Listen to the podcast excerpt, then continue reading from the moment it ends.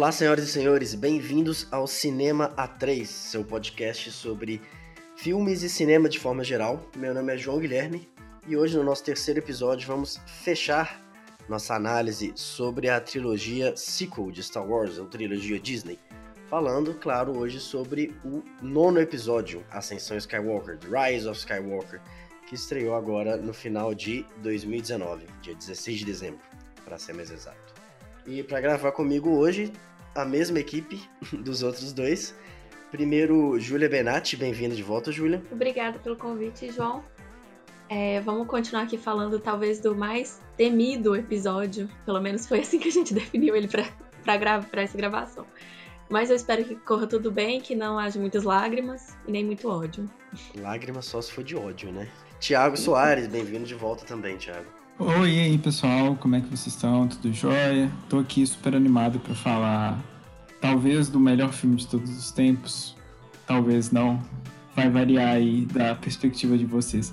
Mas brincadeiras à parte, esse filme pelo menos nos deixou a pensar como seria a versão do Colin Trevorrow. Então já já dá aí para agregar algo positivo ou não, né? É, como teria sido, né? Bom, então tudo isso e muito mais a partir de agora. Vamos lá.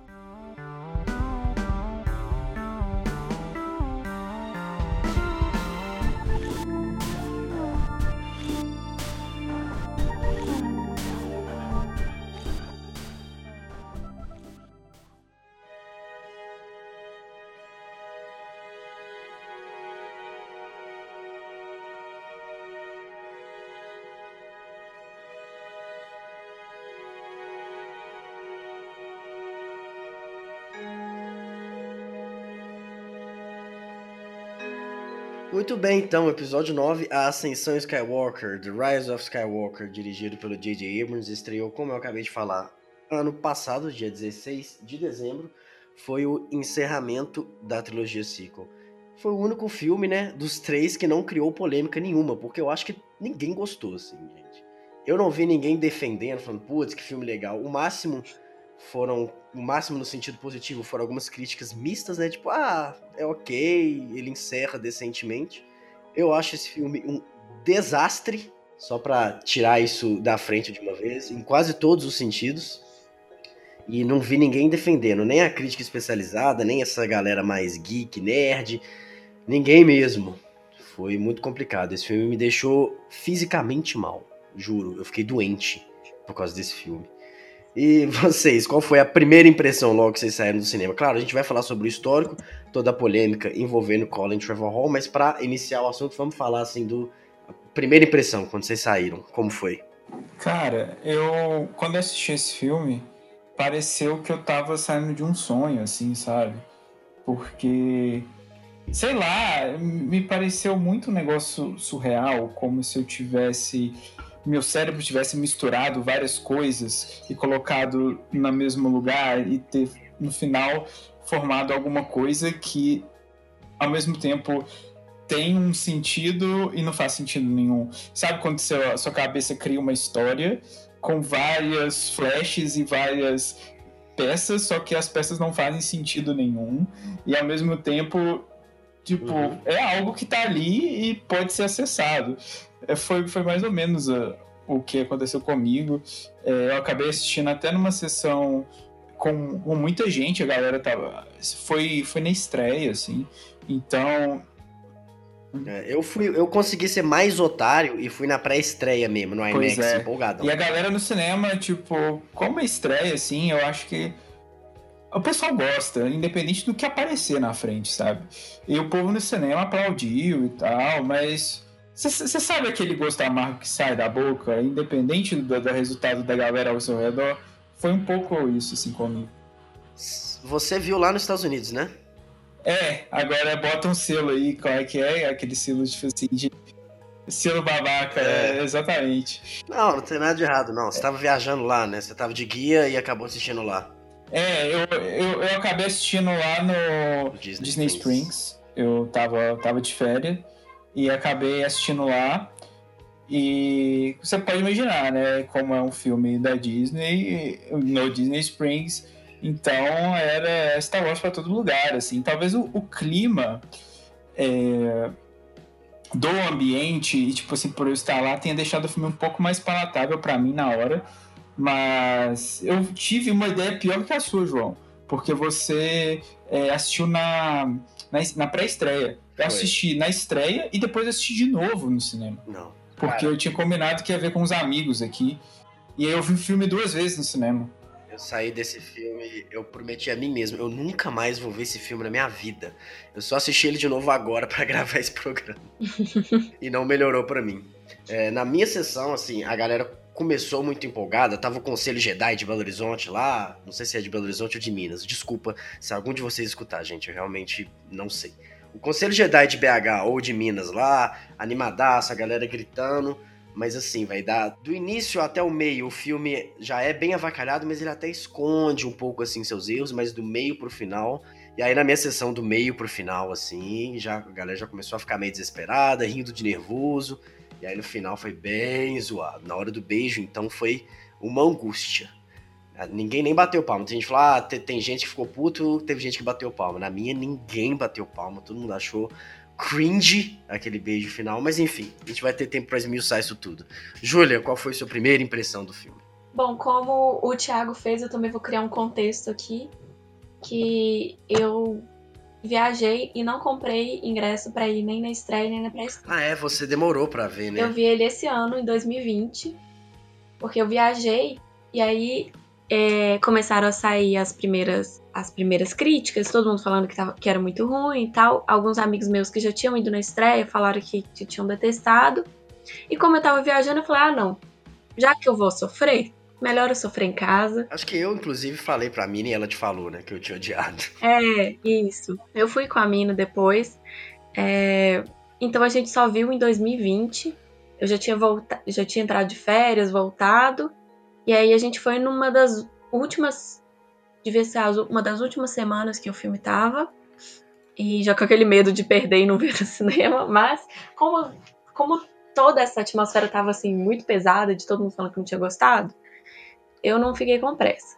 E aí eu fui numa sessão, tava até bem cheia, mas dava para ver que não era uma sessão de fãs. Uhum. Era uma sessão de, de tipo assim, pessoas que estavam lá porque era, era Star Wars, era legal e tal, mas ficava bem óbvio que não era de fãs. Até pelos, pelas conversas paralelas e tudo mais. Adoro gente conversando é, paralelo no é. Gente pois é. conversando é. paralelo e gente mexendo no celular. Nossa, é muito agradável. Isso, exatamente. Essa era, essa era a sessão que eu fui ver. Mas a questão é que eu consegui escapar de todos os spoilers. Eu fui sem spoilers. Mesmo tendo assistido mês, um, um mês depois. Eu fiquei o filme inteiro esperando algo muito ruim acontecer. E aí você encontrou umas 10 coisas. Não, tudo começa tô com. Tô brincando, eu tô te interrompendo muito, desculpa. Termina a sua história. é meu ódio, é meu ódio dentro de, eu sei. do coração. Mas, assim, a gente já sabia que o Palpatine ia voltar de algum modo. Então, quando ele voltou, não foi o que me surpreendeu. Eu falei, gente, não pode ser isso, porque isso estava no trailer. Não é possível que todo mundo ficou com raiva de um negócio que já sabia. Aí tem primeiro aquela cena de que a gente acha que, que o Chewbacca morreu. Aí eu falei, gente, é isso. Mataram o Chewbacca desse jeito horroroso. Não acredito. Aí eu fiquei com raiva. É, aí a raiva vai acumulando. Que é que nem você falou. Até a me primeira metade do filme, ele tem uns problemas, mas ele meio que se leva. É. Na narrativa em si, você não consegue ficar tão incomodado. Até que começa a acontecer uma, uma questão, vários problemas que levam a resoluções que não fazem muito sentido no universo Star Wars. E aí, quando a gente descobre que o Chewbacca estava vivo, eu falei: bom, então algo pior vai acontecer.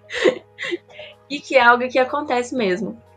Né? Que a gente uhum. tem toda a cena final, o beijo e o segredo da Rey. Melhor, não era o segredo dela, né? O segredo que mantinham dela.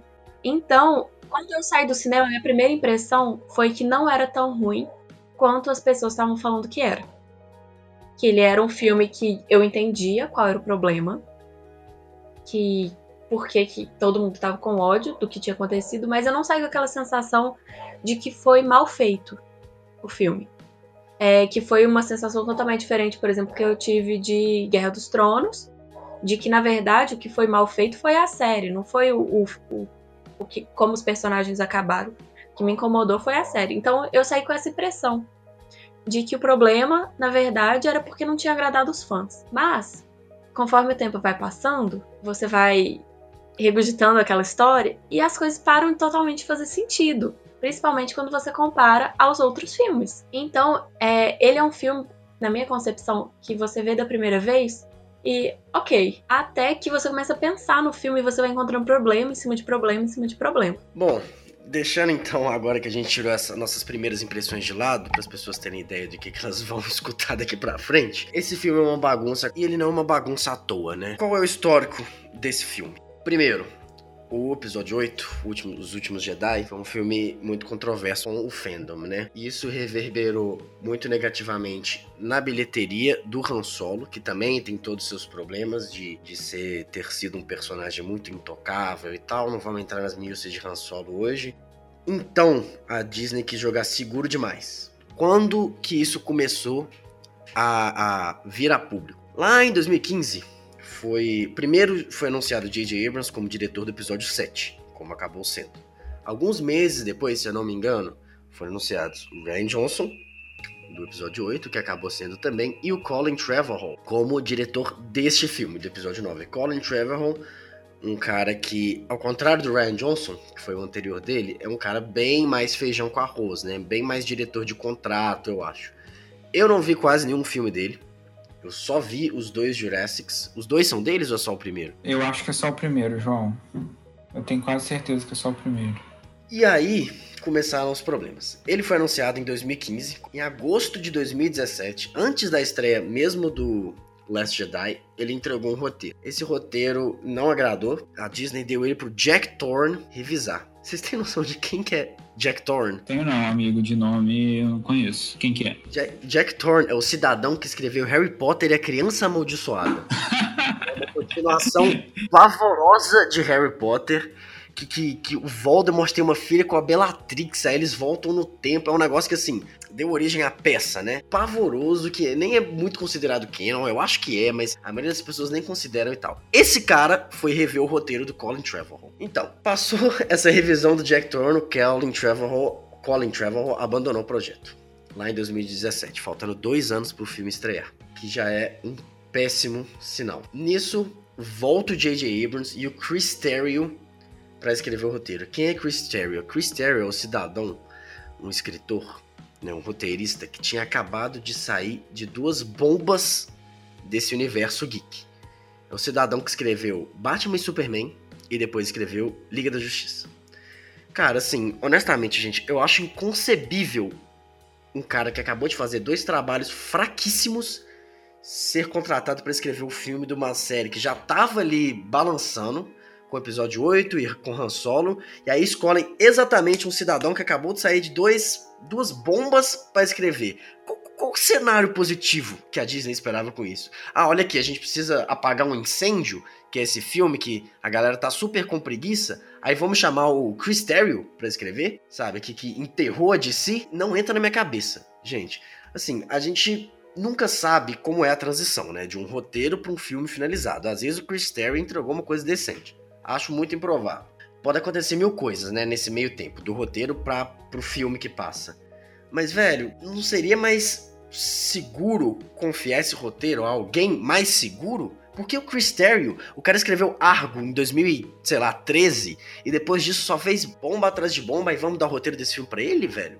Assim, não faz sentido na minha cabeça, é, é mercadologicamente pensando, porque quem decidiu que esse cara ia ser é, apto a, escrever esse filme, a corrigir o que estava acontecendo com Colin Trevorrow. Então, os sinais que, que estavam sendo dados em relação a esse filme sobre o corte final e todo esse processo desde a saída do Colin Trevorrow foi, foi bem ruim, né? Tudo, toda esse, essa transição, esse processo de tentativa de organização da casa estava indicando que esse filme seria uma bagunça. Então, é, é, essa chamada do, do Chris, do, do Terrell, é claramente uma tentativa de colocar um band-aid em algo que não estava dando certo. Porque o, o, Mano, mas o que que deu calibre para esse cara colocar band-aid em alguma coisa? Não, pois é, cara. Eu acho que, assim... É, eu não, fa... eu não entendo muito como é que ele foi para lá, assim, porque ele é brotherzão do Ben Affleck. Então, tipo, faria sentido se fosse um, um filme da Warner.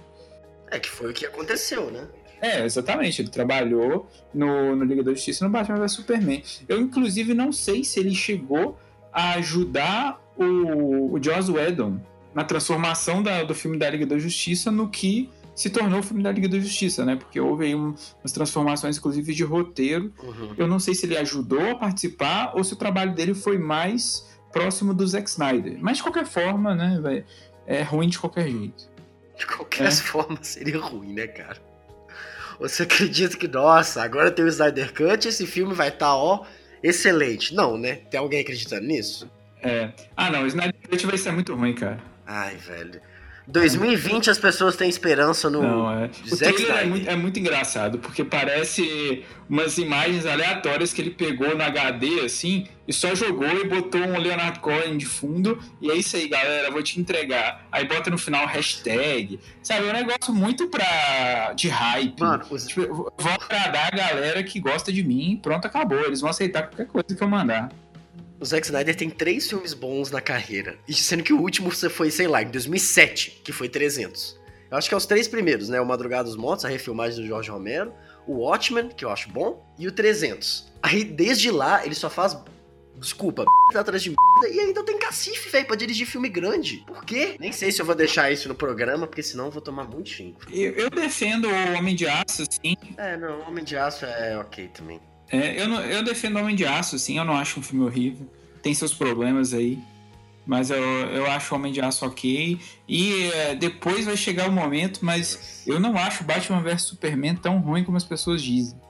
Mas isso é história para outro programa. Mas não é. Eu não acho um desastre. E se, principalmente considerando o Snyder Cut. O Snyder Cut Batman vs Superman. Não vi e não vou ver. É. Mas eu não, eu, não, eu não acho esse desastre que as pessoas falam, não. Mas a gente pode conversar sobre ele. Esse Snyder Cut tem. Ele saiu oficialmente ou meio que fizeram? Não, ele saiu em Blu-ray. O Snyder Cut do. Do Batman vs Superman. Ele saiu na, no Blu-ray lá. Saiu uma versão estendida. Acho que nem chamou de Snyder Cut. Hum, entendi. É. Enfim, divagamos pro, pro, pro Zack Snyder. Mas vamos voltar então. É, Chris Terrio, né? Por quê? Júlia, você que é da área, por que, que chamaram esse cara? Ah, sou da área não. Calma aí, não estou envolvida com esse projeto. Mas falando sério, não sei o que, que aconteceu ali. A impressão que eu tenho é que é uma bagunça, que ninguém sabe o que, está fazendo. Essa é a impressão que eu tenho, porque é que nem você falou, você pega alguém que, que não está caminhando bem, junta com uma franquia que não está caminhando bem, e você acha que vai dar certo? Claro que é, não vai dar certo. Sei. Eu não sei. Porque assim, em qualquer. Parece futebol. Em qualquer.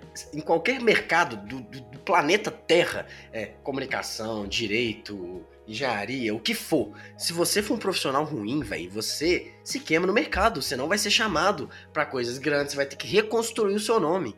Mas, aparentemente, no mundo dos roteiristas de Hollywood, não. Se você faz dois filmes ruins, você é chamado para fazer o último Star Wars que tem que consertar um monte de coisa. Tipo, da onde que veio isso, velho? Porque no Han Solo, por exemplo, o filme também tava com muitos problemas de, de produção. Os dois lá, o Phil Lord e o Chris Miller, saíram. Aí chamaram um cara que sim tem um, um certo cacife para fazer essas correções, que é o Ron Howard, que é um diretor de aluguel que ia só ia terminar o filme ali. Agora, o Chris Terrio, velho, pra quê? Por quê? Não é o Ron Howard, é o Chris Terrio. E o J.J. Abrams, que também é famoso por não finalizar bem coisas, né? É chamar ele para finalizar não foi uma decisão muito esperta, não. Não, de maneira nenhuma. Mas a Hollywood é muito QI. Quem, quem indica. Então eu acho que tem muita coisa aí que a gente não sabe, que não chegou até a gente. E que talvez fique vazando por aí de informações de tipo assim, ah, fulano, ele, ele entrou no pra, pra esse roteiro e tal por causa disso, disso, disso. E que a gente não sabe. E as coisas estão começando a vazar agora. Então a gente tem aquela entrevista lá do, do Finn, por exemplo. Do John Boyega, né? Isso, isso, obrigada, te dando um branco aqui. Defendendo o J.J. Abrams como se ele tivesse salvado Star Wars. É muito estranho. Tipo assim, parece que a gente não tem todas as informações e tudo que a gente sabe não faz sentido. E aí agora as informações estão começando a vazar e a gente sabe que tem alguma coisa aí que daqui a pouco vai fazer sentido. Eu espero. Oh, mas essa entrevista do John Boyega, ela é muito estranha porque o Finn não faz nada no episódio 9. O arco dele Pois é, por isso mesmo que não faz sentido. Né? Ele, ele defender tanto. É, ele foi, é uma entrevista bem recente, né? É dessa semana. É, é dessa semana. Hoje é dia 7 de setembro de 2020. John Boyega tem uma semana mais ou menos. Ele deu uma entrevista falando que nem o J.J. Abrams conseguiu salvar essa bosta de filme, Ips Literis. Ele falou that shit. E depois reclamou um pouco da, do, do papel que o personagem dele, como personagem que, que, tinha uma carga de representatividade muito grande, acabou sendo deixado de lado. Então, assim, ele. Deixa eu entender, não, né? Eu acho que ele foi bem claro que usaram lá no episódio 7 essa carga de representatividade, por ele ser negro, claro, obviamente, para pegar muito público e depois que esse público já estava conquistado, abandonaram o personagem. Mas ao mesmo tempo que ele falou isso, ele defendeu o J.J. Abrams, então foi um pouco estranho mesmo, né? Então é essa impressão que a gente tem que a gente não tem todas as informações. E o que resultou foi isso. Foi uma bagunça que, que ninguém sabe o que aconteceu. A gente sai do cinema, assim, tentando entender o que aconteceu. É, o, o Colin Trevorrow, assim que vazou o script dele, né? Que o roteiro, primeiro ele confirmou, é verdade, esse é meu script, esse é meu roteiro. Ele falou o que, ele, que é o que ele fala até hoje, que é basicamente diferenças criativas. O cara tava continuando o trampo do, do episódio 8, e a Disney falou, mano, não vamos fazer isso. A gente vai quebrar com tudo que foi imposto no episódio 8, porque o episódio 8 foi muito polêmico. Então, assim, então vamos jogar seguro. A Rey vai ter paz, sim, vai ser o Palpatine. Avô, né? A Rey vai ser filha de alguém, né? Ela vai ter uma ascendência relevante. O Kylo Ren vai ter o seu sua redenção, né? Que também no, no roteiro original do Colin Trevorrow não tinha. Não vamos falar do roteiro do Colin Trevorrow, né? O que teria sido, né? Se, se quiser saber, pesquisa aí. É um roteiro, eu acho, bem melhor, apesar de ser meio esquisito em alguns momentos também. É bem legal. Tanto que tem um canal que faz review na internet que é o Jeremy Jones. Ele adora Star Wars. Ele fez uma review do filme do Colin Trevorrow sem o filme nunca ter existido, assim. É bem engraçado.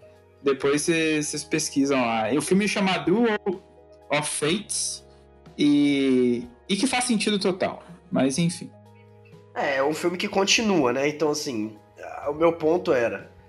O Colin Trevorrow queria fazer este filme e não deixaram. Falaram: você vai fazer um filme Água com Açúcar, que a Ray vai ter ascendência sim, e o Kylo Ren vai se redimir no final. E a gente vai botar o Palpatine de volta. Palpatine, que é um personagem muito querido, né? Querido não no sentido de afeição emocional, mas é um personagem que fez sempre fez muito sucesso, sempre foi muito popular, desde lá do Retorno de Jedi, a maneira com que ele fala, ele tem uma dicção muito boa, e até nas prequels mesmo, foi um personagem que é uma das poucas coisas boas das prequels, né? Toda a manipulação dele ali do Senado e tal, para depois virar o Imperador, é bem construída, né? Tem fundamento. Vamos jogar seguro, vamos trazer esse cara de volta. Isso no primeiro trailer saiu, né? O que, que vocês acham disso, velho? Eu, sinceramente, quando eu vi o primeiro trailer, eu não achei que ele ia voltar literalmente.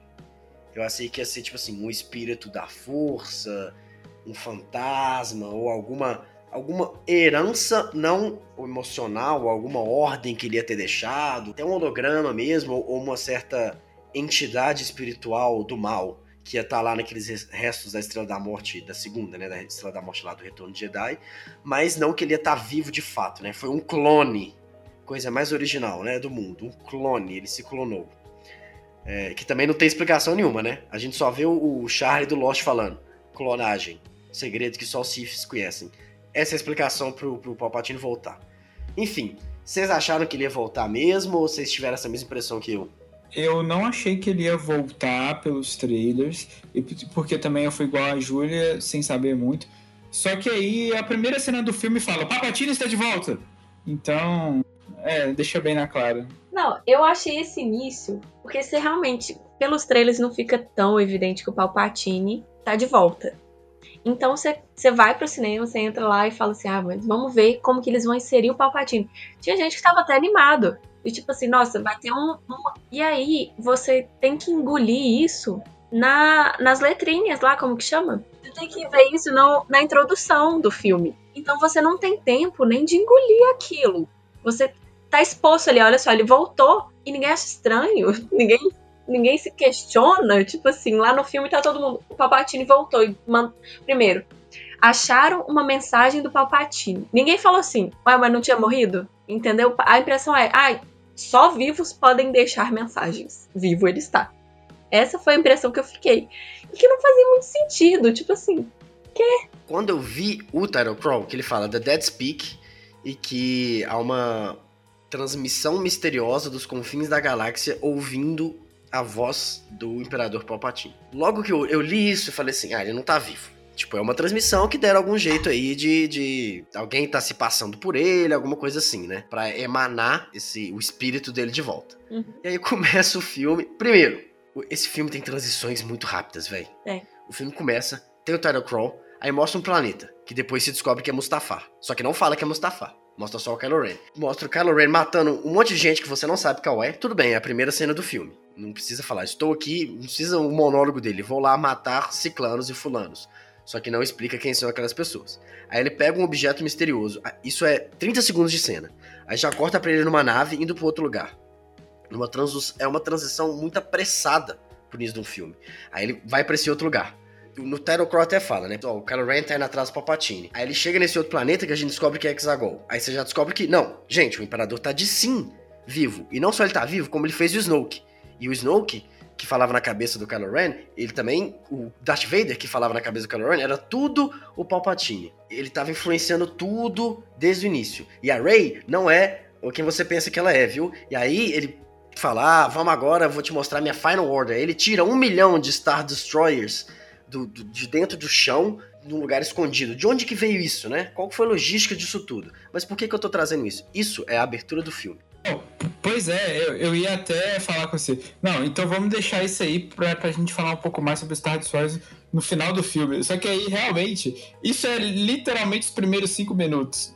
Ele tira do chão. Tá. Não, velho, não são os primeiros cinco minutos, são os primeiros dois. É, é bizarro. Isso, toda essa explicação são dois minutos de filme. Então, assim, eu acho que você tem muita exposição e muita informação jogada na sua cara nos primeiros dois minutos. Inclusive, exposições essas que, que contrariam roteiros de filmes de 30 anos atrás. Olha aqui, o Imperador tá vivo, ele tem uma base secreta, ele criou o Snoke e é, a menina Rey não é que você pensa que é. Isso em dois minutos de filme. Cara, assim, nada contra. Eu até acho muito bom quando um filme começa acelerado, com o famoso tiro, porrada e bomba, né? Até o episódio 8 começa assim, com aquela cena de abertura do, dos bombardeiros lá.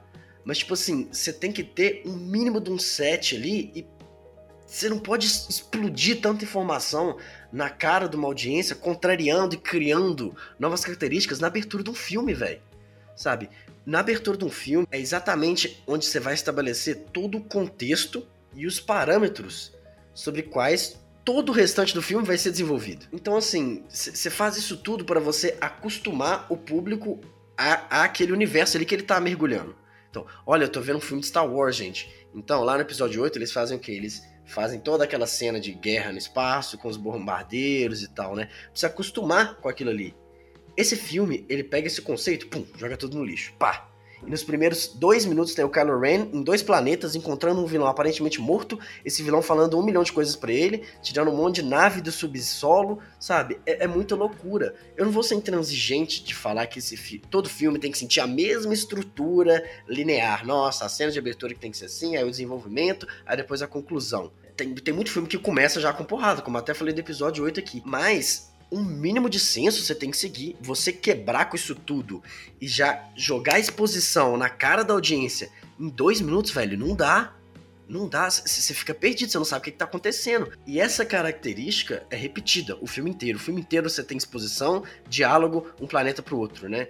Eu fiquei com a impressão de que o segundo filme, eu tinha a impressão de que ele é um pouco lento. E, e foi um, uma reclamação que eu vi. Ele tem aquela barriga enorme e tudo mais. Só que é que nem você falou, ele começa com, o, com a guerra lá, e é uma cena, assim, espetacular, no 8. É uma cena super chocante, só que ela não é uma cena corrida. Você não tá correndo naquilo ali. Não. É uma cena de batalha, tem seu tempo, tem. Você vê os personagens respirando. O início desse filme, a impressão que eu tive é que, que eles falaram, ah, as pessoas acharam que aquele outro filme tinha uma barriga e tal. Então isso não vai ter barriga, não, não vai ter meio, não vai ter fim, não vai ter nada. Vai ser só um monte de informação e as pessoas que lidem com isso. Porque se for um monte de informação, as pessoas não conseguem pensar na informação que elas acabaram de receber. Que foi o que a gente que a gente passou. Você não consegue primeiro pensar, Palpatine pode ter só deixado uma mensagem. Não, porque aí parece que ele tá vivo. A, a Rey, lembra da Rey? Que não era ninguém? Ah, talvez ela seja alguém. Mas você não tem tempo de lidar com isso, porque agora a gente vai falar aqui que o Kylo Ren tem que ir atrás da Rey. Então, fica só jogando informação que contrariam os filmes e é tão rápido que você não para pra pensar nem um minuto que, ué, mas não foi isso que tinha sido estabelecido. E a gente não vai parar para discutir o fato de que nada do que a gente viu no, no oitavo filme importa? É, Júlia, eu acho que o ponto é exatamente esse que você está falando. Esse filme, a gente só realmente começa a identificar os problemas depois que sai da sessão de cinema e começa a pensar. Porque durante o filme é tanta coisa acontecendo ao mesmo tempo que a gente não consegue respirar para entender aonde que cada cena encaixa dentro de um escopo maior que é essa trilogia como um todo, né?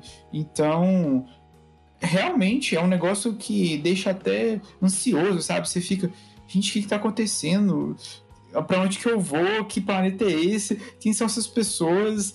E é assim, é justamente para poder mascarar os problemas eh, de roteiro ou talvez para jogar coisa demais e a gente esquecer o que está acontecendo. Por exemplo, olha, a gente tem tanto de informação aqui, mas o Lando apareceu, olha o Lando aí. E aí, tipo assim, você já começa a focar no que, tá, no que veio depois, esquece tudo que veio para trás, assim, esse filme, você termina o filme e esquece do filme todo, basicamente. Só fica a cena do beijo no final. Você fica. A cena de abertura desse filme, esses cinco minutinhos do Kylo Ren conversando com o Palpatine, foram feitos para contrariar o episódio 8 inteiro, logo no início do filme. E essa contradição, tudo bem, você, ah, eu posso até romper com o filme anterior. Mas isso tem que ser é, é, é, dissolvido, talvez, né? Ao longo do filme, e não em cinco minutos iniciais. Sabe? É, é, é muito esquisito, é muito. Nem deu tempo de você respirar aquilo, velho. E você já vê o Kylo Ren em dois planetas conversando com um cara morto. É muito louco, cara.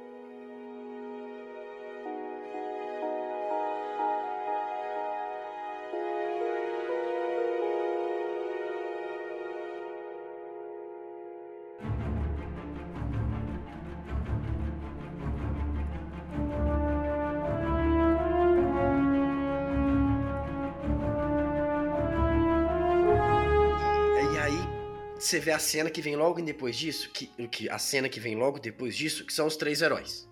Finn, Paul e Ray, pela primeira vez juntos. E é até bacana, né? Você tem uma interação entre os três ali. É uma aventura básica, padrão de início de filme.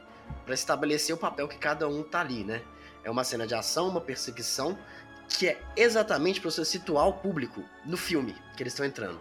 Eu até acho que ela é muito curta, né? Eles, o plano deles é, eles estão indo num lugar para pegar uma informação secreta de um alienígena, e aí tem uma perseguição muito rápida das TIE Fighters, aí coloca aquilo de light speed skipping, né, que o Paul Dameron fica entrando e saindo do hiperespaço, mas aí eu pergunto aqui, não deveria então essa ter sido a cena de abertura do filme? Seus três heróis fazendo ali uma quest rapidinha pra você é, estabelecer a posição que cada um tá ali, e, e, aí sim você começar com o diálogo expositivo. Com certeza. A gente precisa mesmo daquela cena do Kylo Ren? Será? Porque se ele vai só jogar informação mesmo, não sei, talvez o filme teria sido um pouco melhor se a gente não soubesse que o Palpatine estava vivo é, desde o início. É. Entendeu? A gente não ia começar com uma informação tão nada a ver, porque os personagens não se comportam como se tivesse alguém renascido dos mortos. Os personagens aceitam isso do mesmo. E aí eles aceitam tão bem que é. talvez a gente estaria assim. Então talvez eles vejam como a gente, que é, é só uma instrução, ou então alguém se passando pelo Palpatine, sei lá. Mas não, fica muito óbvio bem no início, ele tá vivo, aquele monte de informação, e aí a gente entra num outro contexto que parece um segundo filme, que parece que tá totalmente descolado ali daquela informação. Então eu acho que teria sido muito melhor se tivesse começado com isso e talvez o Palpatine. Quer pôr o Palpatine? Pô, então. Só que coloca ele lá no final para ele ser uma, uma surpresa. Ele não foi surpresa nenhuma, o Palpatine. A gente já tinha tido aquela, aquele pr primeiro, aquela primeira gotinha no trailer. E aí depois. É. Então, imagina se o filme todo fosse construído nessa tensão de que o Palpatine pode aparecer ou não. Ele não foi construído assim, ele foi construído, o Papatinho tá lá. Lide com isso.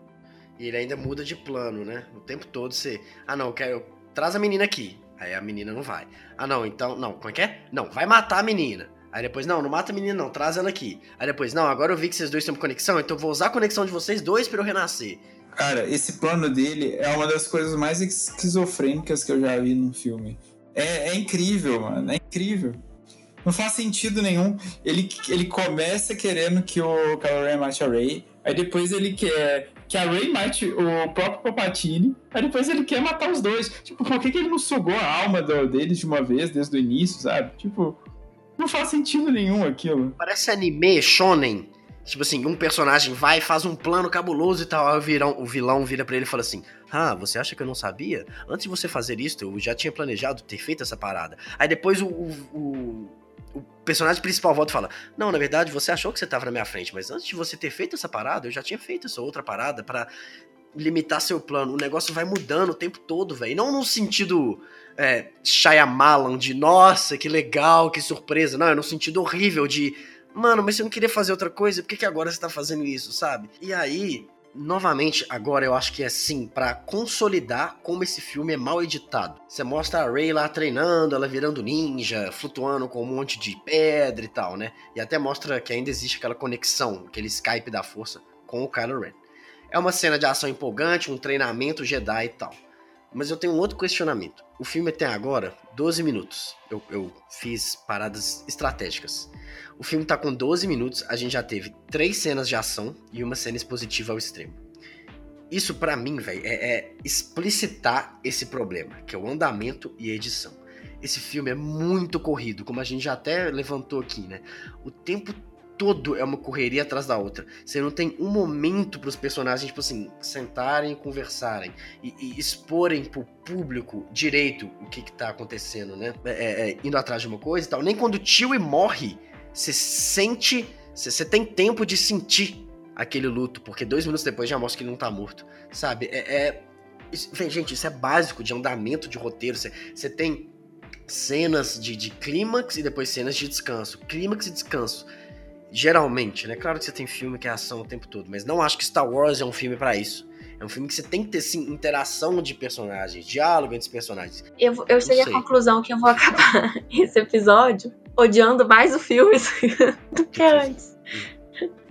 A gente vai acabar aqui com mais ódio, ah. porque quanto mais a gente analisa, mais problema a gente acha. É, não, cara, é muito. Eu não tinha percebido que tudo isso acontecia, por exemplo, com 12 minutos, mas acontece, porque, gente, eu vi o filme algumas semanas atrás, eu não lembro o que, que aconteceu no filme. Eu lembro das informações, mas assim, tem uma, uma. Toda vez que ele para, é a cena que eu lembro. Então tem, tem uma cena super bonitinha da Ray naquela festa que eles antes deles encontrarem com naquela festa que eles vão no planeta tentar achar com o Lando, mas eles vão tentar achar aquele mapinha, né? De para onde eles têm que ir. Eles têm que achar a nave do cara. Isso, tem que achar na isso, eles têm que achar esse cara aí porque eles não sabiam que o Lando tava lá, mas antes deles encontrarem o Lando, a Ray tem uma cena super bonitinha que elas, ela encontra umas crianças e tal, e é uma cena que você respira. Então são cenas assim que elas ficam na memória, porque você não consegue lembrar toda hora de bagunça, uhum. bagunça, bagunça. Não. A outra cena que a gente tem deles conversando é, do Paul conversando com aquela moça, que também não fez sentido para mim, quem que era aquela moça, ela apareceu depois, ela ia ser importante, não ia? Aquela que ela é famosa também. Ela fez, ela fez acho que a Mulher Gato depois. Mulher Gato, não, gente. Ah, aquela que nem um capacete tira. É, mas ela é famosa. Como é que chama aquela atriz? Ela fez Fringe, eu acho. Ela fez um trem do J.J. Abrams, por isso que ela tá nesse filme. Um, um, ela fez um, uma série com o J.J. Abrams. Ah, tá. Não, eu tô confundindo ela com a que fez a Batwoman agora. Não é ela não, né? Não. Quem fez a Batwoman agora do, do Eduardo Cullen? Eduardo Cullen não, coitado. Do Robert Pattinson? Não, ela fez a série. ah, a Batwoman. É. Putz, não, não, não vejo série de Batwoman. Ruby Rose. Eu achei que era Ruby Rose, mas parece que não é não. Ah, mas você tá falando da ex-namorada do Paul. Isso. Quem é ela? Por que ela apareceu ali? Por que ela é importante? Porque tem uma cena parada com ela. Você não tem cena parada conversando com ninguém mais. Nossa, então, eu, assim. eu, detesto esse personagem dela. Não, não por ela, assim, mas eu, eu acho assim que ele serve como uma forma de desconstruir o arco inteiro do Paul Dameron e só transformar ele de novo num cafajeste que não liga para mulheres, que abandonou a mulher durante um tempo e que vive sendo assim esse babaca, sabe? Então, assim, eu, eu não gostei dela, da, da forma como ela. Não, e é tão zoado que ele, ela encontra com ele e bota uma arma na cabeça dele. Fala assim: você tem muita coragem de voltar aqui e tal. Vai embora. E aí eles brigam, ela quase mata eles. Cinco minutos depois, ela dá uma moeda, um crachá, um pin, sei lá, pro Paul Dameron fugir. Você fala assim, uai, peraí. Eu perdi alguma coisa? Você tava odiando o cara agora, cinco minutos depois, ah não, tudo bem, ô meu ex-namorado, pode ficar aqui com a minha, minha moedinha pra você poder fugir do planeta. O trem que eu tô doido para fazer tem cinco anos, mas agora, já que você é o protagonista do filme, né, um dos, pode ir embora com, com o que eu peguei. Ai, cara, que que... Nossa, mano. Ai, eu não quero falar mais não, gente, vamos cancelar. então, para equilibrar um pouco, João, eu vou falar de algumas coisas legais que esse filme tem, porque eu, eu não acho que sejam só coisas ruins por mais que as coisas ruins sejam aquelas que sobressaem. Mas eu, eu acho a fotografia do filme ok. E as cenas de luta são muito legais. Principalmente as que envolvem o Kylo Ren e a Rey. Aquela cena em cima da nave e o, o mar agitado, eu acho essa cena incrível. É uma das melhores cenas de luta de Star Wars. Nossa, é muito bonita. É muito bonita essa cena. É, mano, tá. Ambiente é legal, mas a coreografia é boa, não é? Ah, eu acho. Assim, Star Wars nunca teve coreografia boa, né? As melhores coreografias. Que isso, claro que, que? teve, velho. No, no, no, nas prequels, as coreografias são ótimas. Os, os filmes. Ah, é o Yoda pulando, dando uns mortais aí em cima da cabeça. Não, tirando o Yoda, tirando o Yoda. Mas, pô, do, do, do, Liam Neeson lá com o Darth Maul e o a própria Obi-Wan vs Anakin, poxa, legal demais. Véio. Os filmes em volta são péssimos, mas a coreografia não é ruim. Eu vou defender aqui o Thiago, que eu gosto muito dessa cena também. E para mim, o Kylo Ren tinha que ter morrido ali. Pra mim teria sido ótimo. É, Vamos falar disso na hora que chegar aí. Nisso, pode ser? É, mas assim, eu acho que é, esse filme, que nem o, o oitavo, tem umas, umas cenas muito bonitas são assim, a atmosfera é muito bonita e tudo mais, mas que a impressão que eu tenho é que você tem essa cena bonita e aí eles acham um jeito dela não fazer sentido. Então aquilo do, do Kylo Ren ficar vivo, toda a cena da festa que o Han Solo brota da areia. Han Solo, gente, Lando. Eu tô, eu tô muito apegada ao Han Solo.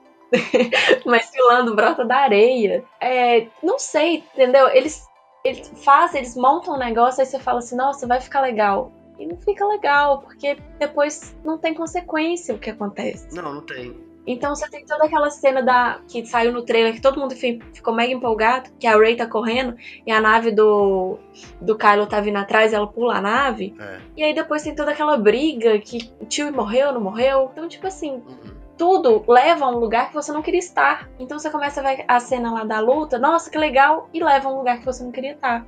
Que era a, a Leia dando a vida pelo filho, tudo bem bonito. Han Solo aparecendo, agora sim Han Solo, aparecendo e falando pro, pro Kylo, perdoava ele e tal. Eu achei meio estranha essa cena também. Mas assim, essa impressão que, que nesse filme as coisas não têm consequência. Não, nenhuma nem de roteiro, nem com os personagens, né? Sim. Antes disso, vamos voltar um pouco. Eles vão pro planetinha da festa, né? E aí, eles são pegos, o Lando aparece, eles estão fugindo. É a quarta cena de ação do filme. Sabe quanto tempo de filme a gente tem? 30 minutos. E são quatro cenas de ação, duas quests. Antes disso, ainda teve o Mary e o Pippin, nunca sei qual é qual, falando que ai, o, o Imperador voltou. Clonagem. Segredos que só os Sith sabem. Pronto você estabeleceu que o Palpatine voltou. Mano, como assim? Não, mano, e esse negócio do clone, eu acho que, tipo, já não faz tanto sentido assim, porque, se não me engano, esse Palpatine que tem no filme é o Palpatine original mesmo. Que ele até faz aquela menção ao filme A Vingança do Sith, que ele fala: ah, o Sith tem. pode enganar até a morte, que não sei o quê. É, o lado negro é o lado negro é um caminho para habilidades that some consider to be unnatural. Ele fala a mesma frase que ele fala com o Anakin lá no 3. Pois é, exatamente. É, ele volta com essa frase, ou seja, o papo do clone lá não serviu para nada também. Porque se tinha ele lá, vivo, por que, que arrumou um tanto de clone? Eu até gosto da ideia do clone, mas é, não funciona. Você gosta da ideia do clone? Cara, eu gosto da ideia do clone se não tivesse o Papatini. Se o Snoke realmente fosse um clone e ele não tivesse ciência de que ele era um clone, Fraga. Eu acho que dava para fazer tudo. É, você até falou isso no episódio é. 7, né? Como se fosse uma tentativa frustrada. Isso. É. é. eu acho horrível, eu acho a coisa mais datada, anos 2000 que existe. Péssimo, sabe? Na época lá, vocês que são jovens e não lembram. Não vocês, vocês dois, né? Tô falando do público. Quando clonaram a ovelha Dolly lá, 2001, acho que foi, né? Tudo no, no, no mundo pop, no universo pop, era clone.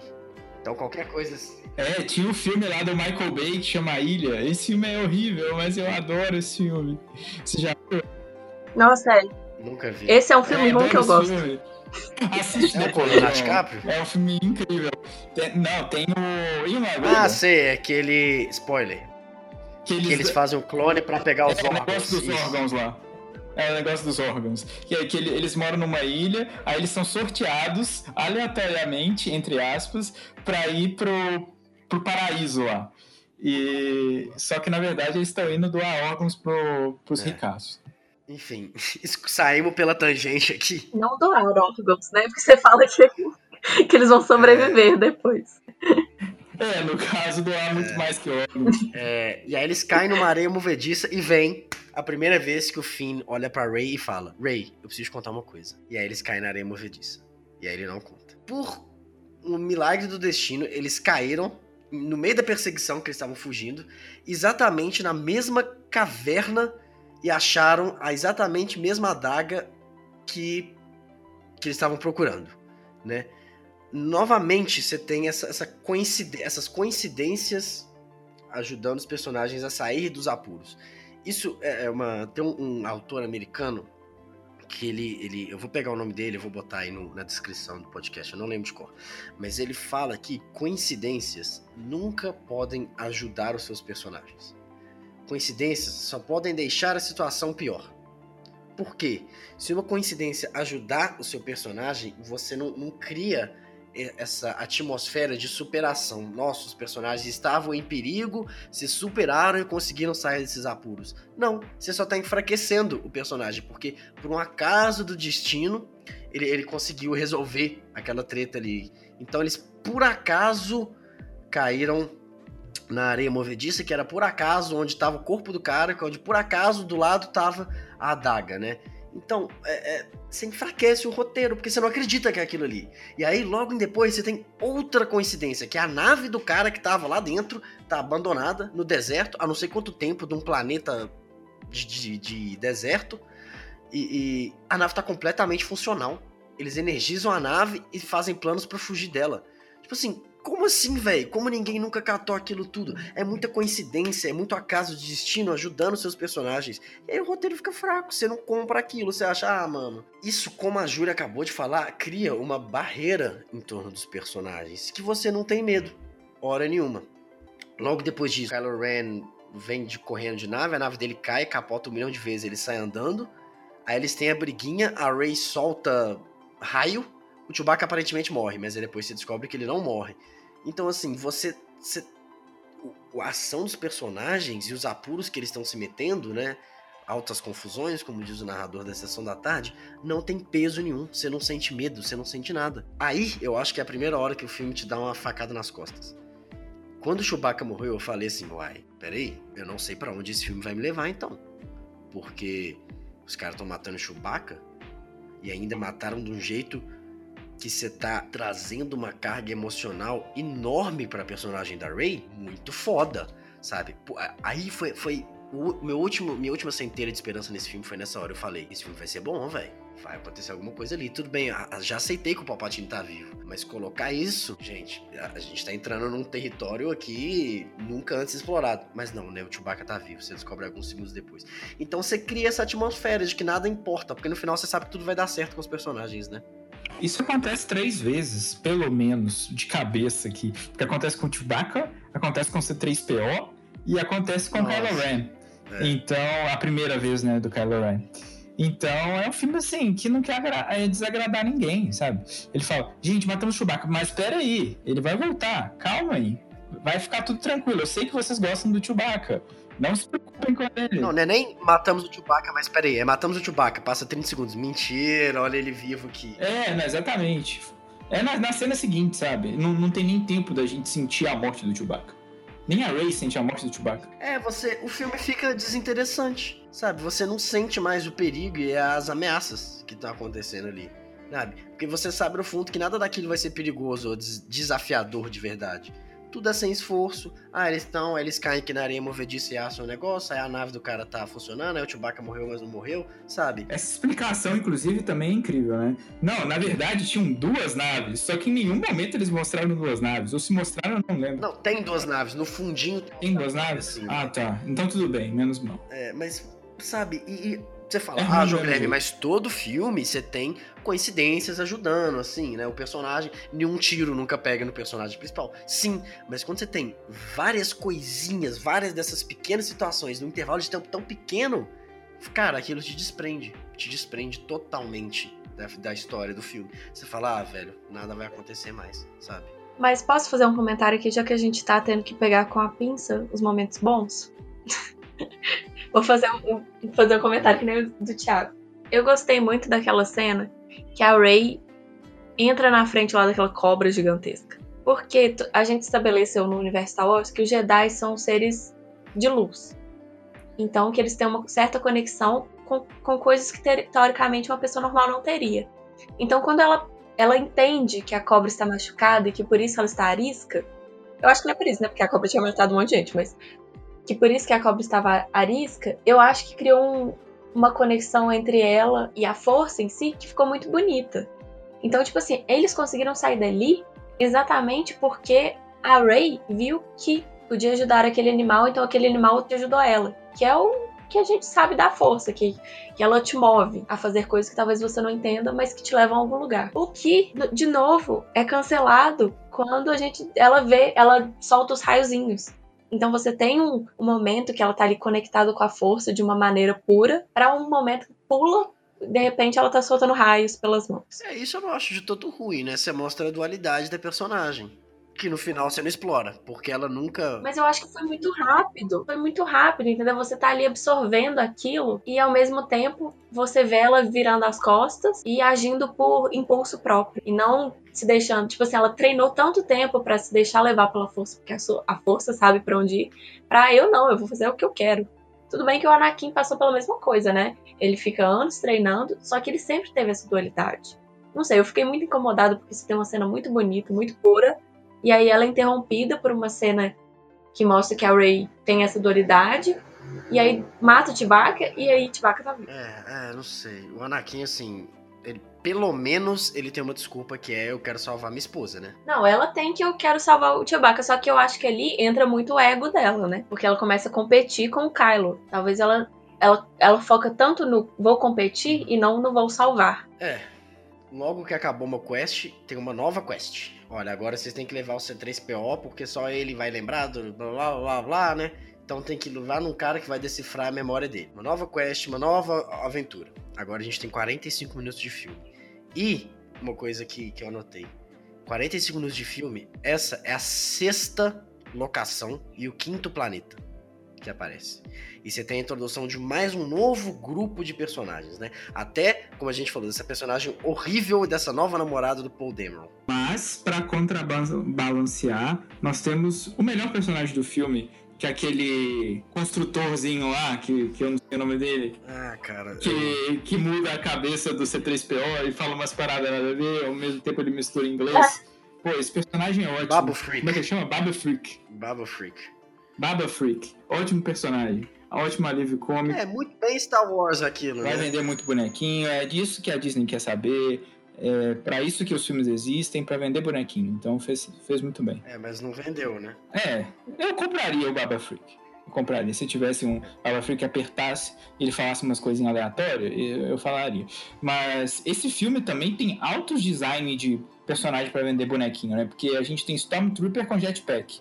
O que daria um ótimo brinquedo. E aí tem, como eu falei, essa, essa cena pífia da menina que em cinco, cinco minutos atrás quer matar o, o, o, Paul e cinco minutos depois ela ajuda ele a, a fugir com o negócio que ela tinha roubado para ela mesma fugir, né? E agora ela é a salvação da pátria. Completamente vindo do nada, não tem construção de quem que essa menina é, ela simplesmente aparece lá para ajudar eles a ter um plano. E aí eles descobrem primeiro que o Holocron tá lá na lua de Endor, eles têm que ir pra lá para aparecer a Estrela da Morte 2. E eles descobrem que o cenário, que o Chewbacca tá vivo. Então agora a gente tem que entrar na nave do, do Kylo Ren para resgatar o Chewbacca. Anotei aqui de novo. São sete, é o sétimo cenário. É a sétima locação do filme. Agora a gente tá com uma hora de filme. São sete cenários, são menos de 10 minutos por planeta. Eles entram na nave, resgatam o Chewbacca, nossa que legal. E aí tem a única parte desse filme que eu acho que a direção chama uma atenção, que o JJ gosta, até gosta bastante de usar esse recurso. Ele coloca a, a, câmera embaixo, filmando os três andando, correndo, assim, né? E aí os Stormtroopers vão caindo na frente da câmera, é bem legal, né? E ele usa também umas tomadas mais longas, como se fossem uns pequenos planos sequências, assim, de uns 20 segundos, em vez de fazer aquela montagem super rápida de ação, um joga coisa pro outro e tal, né? É bem é uma, um recurso até legal para você quebrar aquela monotonia de ficar monotonia, de ficar plano e contra plano e aquela montagem super rápida que é muito comum em cena de ação. É, e aí vem, né, essa notícia maravilhosa, que para mim o filme foi quebrado ali. Depois disso eu não consegui mais curtir. A Rey é neta do Palpatine. Eu não sei, gente, para mim é muita repetição. Primeiro que você pega tudo de volta lá da trilogia clássica. O Luke e a Leia são filhos do Vader. Agora a, ne a Rey é neta do imperador. Aí, além disso, né, você tá contrariando tudo aquilo que foi falado no filme anterior. A cena da caverna, o diálogo da Rey com o Kylo no final do episódio 8. Ela era sim filha de ninguém. Não era uma teoria, gente. No final do episódio 8, a decisão da, da Disney, a decisão que o roteiro tinha, era ela não ser filha de ninguém. Aí vem o questionamento maior. O Palpatine tem um relacionamento Aí não, surgiu uma novelização do filme, falaram que na verdade o pai da Rey é um dos clones do Palpatine que deu errado, né? Saiu, ele saiu normal, fugiu, conheceu a mãe dele e, e, e nasceu a Rey. Assim, eu nem acho, eu acho a ideia dela ser neta horrorosa, mas isso eu até acho que conserta um pouco. Legal ele ser um clone que deu errado, mas e acabou tendo ela. Mas por que que não botaram isso no filme? Então, sabe? Não, só fala, ah, clonagem, você é minha neta. Putz, velho, custava explicar. Isso são dois linhas de diálogo, gente. Isso é 10 segundos de alguém falando isso. Por que, que não botaram? Não, só fala assim, você é minha neta. E aí vem um milhão de questionamentos, até, até. Ai, cara, eu não consigo, não quero mais falar. Por que, que me explicam as coisas? Por que, que esse filme é tão corrido, sabe? É, é, mas, né, foda-se, deixa aí, é Star Wars, vai todo mundo achar legal, vai todo mundo falar, ah, nossa, ela é filha do, do, do, imperador, que surpreendente, sabe? Não tem peso, não acho legal, não tem explicação. Eu acho que eles estavam esperando que as pessoas fossem gostar disso, sabe? Como se fosse um super plot twist que fosse mind blower e todo mundo ficasse, meu Deus do céu, agora tá explicado. Só que na verdade surgiu um efeito inverso, né? E virou a principal crítica do filme, talvez. Esse momento para mim foi o momento de quebra do filme, né? É, eu acho que nesse momento muita gente ficou assim, ele quebra tudo que você falou no filme anterior, então, então não funciona, é simples assim.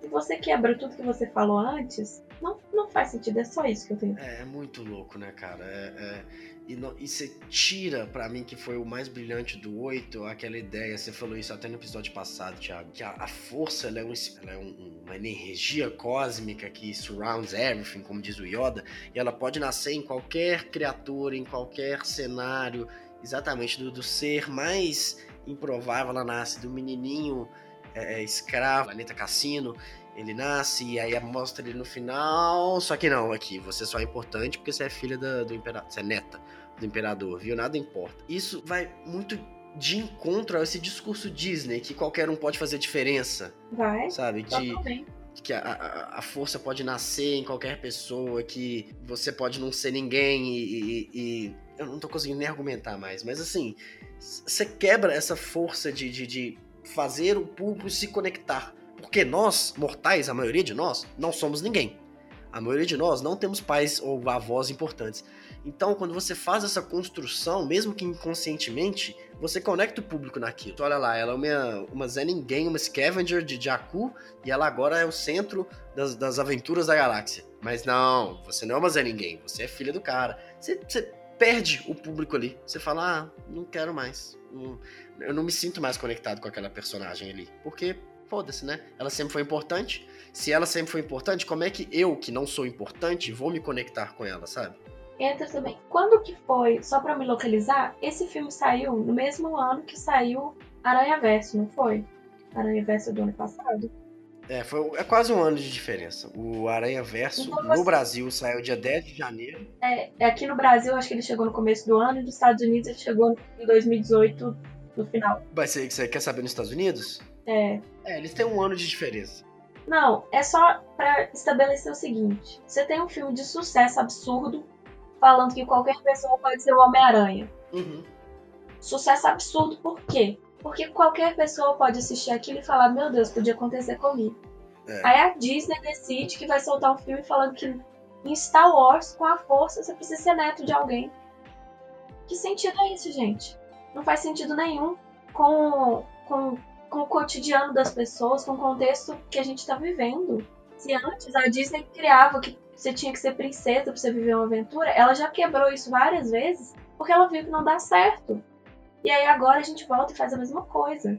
É, eu nem acho que não dá certo. Eu acho que é, é um discurso ultrapassado, que dava é um certo. Discurso... É, exatamente. Não dá certo mais. Hoje não funciona mais isso. Porque você pode falar, ah, mas o Luke é filho do Darth Vader também. Ele não é um qualquer um que sai do nada. É, mas primeiro, em 83, aliás, 80, né, que é o, o Império Contra-Ataca, quando isso foi revelado, isso não existia. Esse clichê não existia, de você ser filho uhum. do vilão. Claro que, ah, mas desde Édipo. Não, gente, tô falando na cultura pop. E, foi exatamente Star Wars que, que estabeleceu esse clichê de seu pai ser seu vilão. Estabeleceu isso. Tá? É, então, você já tem uma super novidade ali. Quando você repete isso 40 anos depois, indo ao contrário da tendência de mercado, é, eu também não acho que você sempre tem que agradar o mercado, não. Você pode fazer coisas diferentes. Mas, velho, nesse momento não era a hora de você fazer isso. Era, era exatamente a hora de você continuar o trabalho anterior que tinha sido tão bom. Mas também, né, eles acham que o fandom não gostou, odiou o episódio 8, eles quiseram quebrar com isso tudo. É, é isso. A gente tá falando aqui é, que eles foram contra o mercado, ao mesmo tempo que eles estavam tentando agradar todo mundo. Então parece que foi tipo assim: eles sonharam que isso ia agradar todo mundo. Eles desconsideram. Eles estavam em 1970. Porque é só assim. Uhum. É a única explicação que eu tenho para isso. Pra eles acharem que colocar a personagem principal como neta do vilão, que parece uma ameba, vai dar certo, vai ser legal, as pessoas vão gostar. É muito difícil. Muito difícil. Não, e tinha saído, que nem a gente falou, tinha saído a, a criança amaldiçoada fazendo a mesma coisa e deu errado. E ficou ruim. E aí eles fazem a mesma, exatamente a mesma coisa. A gente pega uma ameba, que você não imagina que nunca vai conseguir ficar com ninguém romanticamente, e falar, ah, teve filho, foi pai um dia, assim, ganhou presente de dos pais. E você nem tá repetindo o negócio que deu errado agora, né, do Voldemort. Você tá repetindo o negócio que você já uhum. fez na própria franquia. Sim do Luke ser filho do Vader. Você tá repetindo. Por, pra quê, velho? Sabe? É, é, muita coisa errada ao mesmo tempo. O Thiago Romariz e o Lucas do Inutilismo, eles têm um canal que chama Senhora. E eles tem um dos vídeos dele, um dos primeiros, que fala como alguém autorizou isso. Como alguém autorizou isso, como alguém aprovou isso. Um trem assim. Uhum. Esse filme é um inteiro como alguém aprovou isso. Como alguém, aprovou, como alguém chegou com essa ideia e falou: Putz, tá aí, vamos fazer. Olha que legal ela ser neta, né? Vamos desconstruir tudo feito de que não, importa a sua, sua, sua linhagem sanguínea, o que importa é o seu querer. Não, sabe? Dane-se. Cara, é muito errado, é muito. Não tem. E um filme desse, eles até falam isso no vídeo também. Gente, quem decide isso não é a Kathleen Kennedy, o JJ e o Chris Terrio. Um filme desse, vai passa na mão de produtor e de um monte de gente. O Bob Iger vai ler esse roteiro e todo mundo falou: Não, ok, tudo bem? Não, eles fazem sessões teste e é. as, as, pessoas da sessão teste gostaram disso? E aí faz, faz refilmagem e sabe. Ai, eu não sei mais o que falar. Enfim, Thiago, tem alguma consideração? Não, velho, eu tô aqui ouvindo vocês e realmente, assim, eu compartilho desse sentimento de tristeza e frustração. Eu acho que frustração é a palavra mais correta, assim, porque no fundo, eu acho que todo mundo queria que esse filme desse certo, sabe? Eu acho que todo mundo queria entrar e ver um, um final digno, sabe? Porque agora a gente vê esse Atos, né? E a Disney ficou um pouco perdida depois desse filme. Falaram aí de uma trilogia do Ryan Johnson, falaram aí de um filme do Taika Waititi. Então, é, tem muita coisa ainda para acontecer, mas assim, então vamos colocar aí essa enologia, se nós pudermos usar esse termo, todas orbitam o Skywalker, né? E agora que a saga Skywalker acabou, acabou com um gosto muito amargo, sabe? E isso é triste, porque é um, uma franquia, é, é algo uma, que é essencial para a cultura pop, né? E para todo mundo que gosta de cinema, tem impacto muito grande para a própria ideia de cinema de blockbuster que a gente tem hoje. Então, é, é o nosso 7 a 1 esse filme.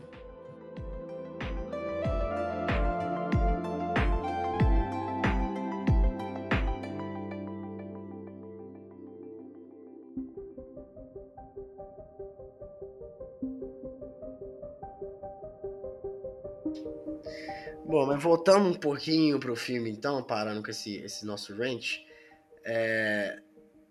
eles vão para a lua de Endor, então é, como vocês falaram, a, a parte que a fotografia é bacana. Eu nem acho errado você ir ali, não acho, nossa, que fanservice eles irem pros destroços da Estrela da Morte. Não. Se eles estavam buscando um artefato do Imperador, faz sentido eles terem que visitar um lugar onde o cara morava né? É, novamente, é o fanservice que serve a trama, ele não tá ali só por estar. Faz sentido ele estar ali. E aí, velho, entra o, o, o, a nova namoradinha do Ray, né? A nova namoradinha do Finn. Porque esses dois não podem ser um casal, afinal de contas, é, ser gay deve ser uma abominação pro pessoal da Disney. Mas aí tiver, como arrumaram um namoradinho, pro, uma namoradinha pro Paul Dameron, agora tem que arrumar uma pro Finn também, né? Aí chega uma outra mulher, Rose foi abandonada, coitada. Aí chega uma outra mulher que tem o mesmo background que ele, a mesma história de, ai, olha que eu eu eu senti uma energia também, não quis fazer aquilo, me recusei a matar as pessoas, eu e meu grupo inteiro, cara. E a personagem tirada do nada, igualzinho a outra namorada do Paul Dameron. E eu acho que aqui eu vou entrar numa parada meio polêmica. Não sei se isso vai ficar no programa ou não. Não tem nada de errado, nunca, um, em um filme ser inclusivo. Eu acho que é obrigação, inclusive, atualmente, sair dessa hegemonia de homem branco, heterossexual, forte e bonito. Acho legal. Né? A Rey foi colocada como protagonista, como Jedi, junto com o Finn, que é negro. Mas sabe por que no episódio 7 esses personagens foram tão bons? porque eles são partes vivas do filme. Eles têm peso na trama, eles se envolvem nas coisas. As decisões que eles fazem afetam o filme. Nesse filme colocaram duas mulheres para nada, para cumprir tabela, para ficar bonito, para arrumar uma namorada para cada um, sabe? E eu acho, velho, que isso, não sei se eu tô sendo injusto, né? Depois você dá a sua opinião, Júlia, mas eu acho que isso é uma falsa sensação de inclusão. Qual é a relevância dessas duas pra trama? Não, sabe? ser inclusivo para mim, velho. Novamente, talvez eu não, não, esteja no meu lugar de fala aqui, mas não é só você jogar um monte de personagem na tela. Eu acho que é fazer esses personagens de, de minorias, do que for, serem parte concreta da história e não fazer essa forçada de barra só para cumprir tabela, sabe? Eu não posso colocar aqui como dono da verdade em relação a isso, se isso é de fato ou não representativo, mas eu achei ali uma nem sei se foi para cumprir tabela, foi só para estar entendeu? Vocês sentiram isso também? Como que foi para vocês a adição dessas duas, dessas duas mulheres? Elas estão ali claramente como par romântico, então perde todo esse fator inclusivo que você falou aí. Elas são só um par romântico. É, elas são mulheres fortes, estão ali para apoiar o. Mas são fortes? O que que demonstrou elas serem fortes? Tipo, não, elas são guerreiras? Elas são fortes, é isso, tô falando assim. Elas não são o estereótipo da princesa perdida. Não, mas elas são a princesa perdida, porque elas estão ali esperando alguém vir salvar. A outra uhum. lá estava presa na, no planeta lá, ela faz o sacrifício de. Acabou de reencontrar o cara, faz o sacrifício de colocar a vida dele no lugar, no lugar da dela. E a outra realmente surgiu do nada. Gente, eu acho que é, eu não me oponho a essa, essa esse grupo que mostrou lá, que mostrou que o Finn não tá sozinho, que é o que eu achei legal. Só que o problema foi, colocar, foi colocar ela como par romântico. Porque ele já tinha um par romântico, que sumiu. Entendeu? Eu fiquei mais incomodada por isso. A Rose. É. Eu fiquei mais incomodada porque eles já tinham um par romântico, que funcionava, porque eles tinham uma história juntos. Então, se eles tivessem continuado aqui, ia fazer muito mais sentido. Só que aí, a impressão que deu é que nem você falou, que ele encontrou sua cara metade, no meio não, de um outro planeta. Eles não beijam, não, né? Não, eles não beijam, mas é, ela, ela fica meio, tipo assim, fica, dá a entender que eles vão ficar juntos, porque ela fala, tipo assim, eu vou pra onde você for, um negócio assim. Que, que é novamente, a mulher tá ali atrás do homem para apoiar ele, porque senão ele não consegue fazer as coisas sozinho entendeu? Já entra num outro escopo que não é representatividade, que é, é o. Como é que fala? Não é, não é preconceito, não é estereótipo feminino de que mesmo a mulher ela sendo forte, mesmo ela sendo é, totalmente independente, querendo ou não, no final ela que vai apoiar o homem. Ela vai servir é um outro problema. Ela serve personagem para servir apoio. a construção do personagem é, masculino. Exatamente. E eu acho que, que nem eu falei, eu não, não me oponho a ela, a esse grupo, se eles não tivessem construído como um par romântico. Se fosse realmente mostrando que em pequenos lugares da galáxia estavam havendo rebeliões. Porque foi isso, era uma pequena rebelião. E nem toda rebelião que acontece é gigantesca. Às vezes a rebelião só funciona dentro de uma nave.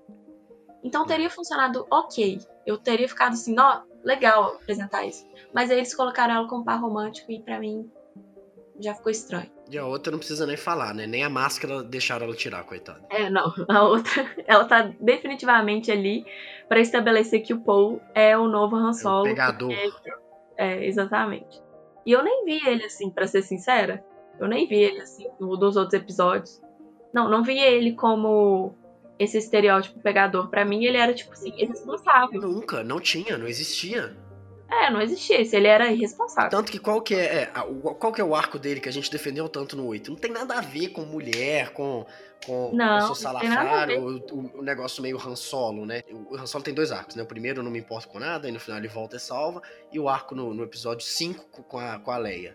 O arco do Paul Dameron no, no, no 7 não tem arco, né? Ele some no início e volta no final. No 8, o arco incrível dele de aprender a ser um líder, isso não tem nada a ver com cafajestice, uhum. com ser galinha, com ter abandonado a mulher, com ficar pedindo beijo pra menina.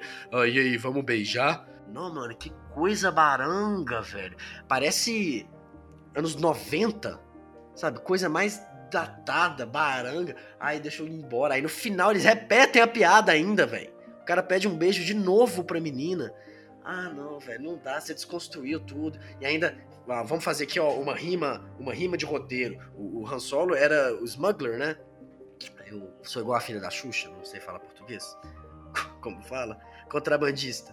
Ele é o uhum. contrabandista e olha, o Paul Dameron uma época foi também. Ah, ele é um cafajeste porque o Han Solo também era, então a gente tem que fazer essa rima, essa rima de personagem um com o outro. Pra que, velho? O Dameron já era um personagem tão bem estabelecido, sozinho. Você podia até, você Podia até não, eu acho que tem que colocar mulheres no filme, mas não para isso, é o que você falou. Serve pra, de muleta pros dois. É. Elas podiam estar ali só por, só por serem realmente personagens que estavam ali, e não como. É, eu, eu acho que a Disney mandou muito mal de não ter batido o pé e mantido a Rose. Porque achei uma falta de respeito é. com a atriz e com o personagem, assim. Ah, as pessoas não gostaram da Rose. E daí, mano? Até parece que a Disney liga tanto, sabe, pra opinião das pessoas. Pois é, mas aparentemente ligam, né? é. né? Porque eles modificaram mas o filme liga inteiro nesse filme, ela. né? É. Mas a desculpa oficial que eles deram, que o Chris Terrio deu, se eu não me engano, foi a Rose nesse filme estaria muito ligada a Leia. A Carrie Fisher morreu, o papel da Leia teve que ser diminuído, consequentemente o papel da Rose também foi diminuído. Vocês, vocês engolem isso? Eu não sei. Não, claro que não, claro que não. Senão não precisava arrumar não. outro par romântico pro fim. queriam literalmente substituir a Rose. É.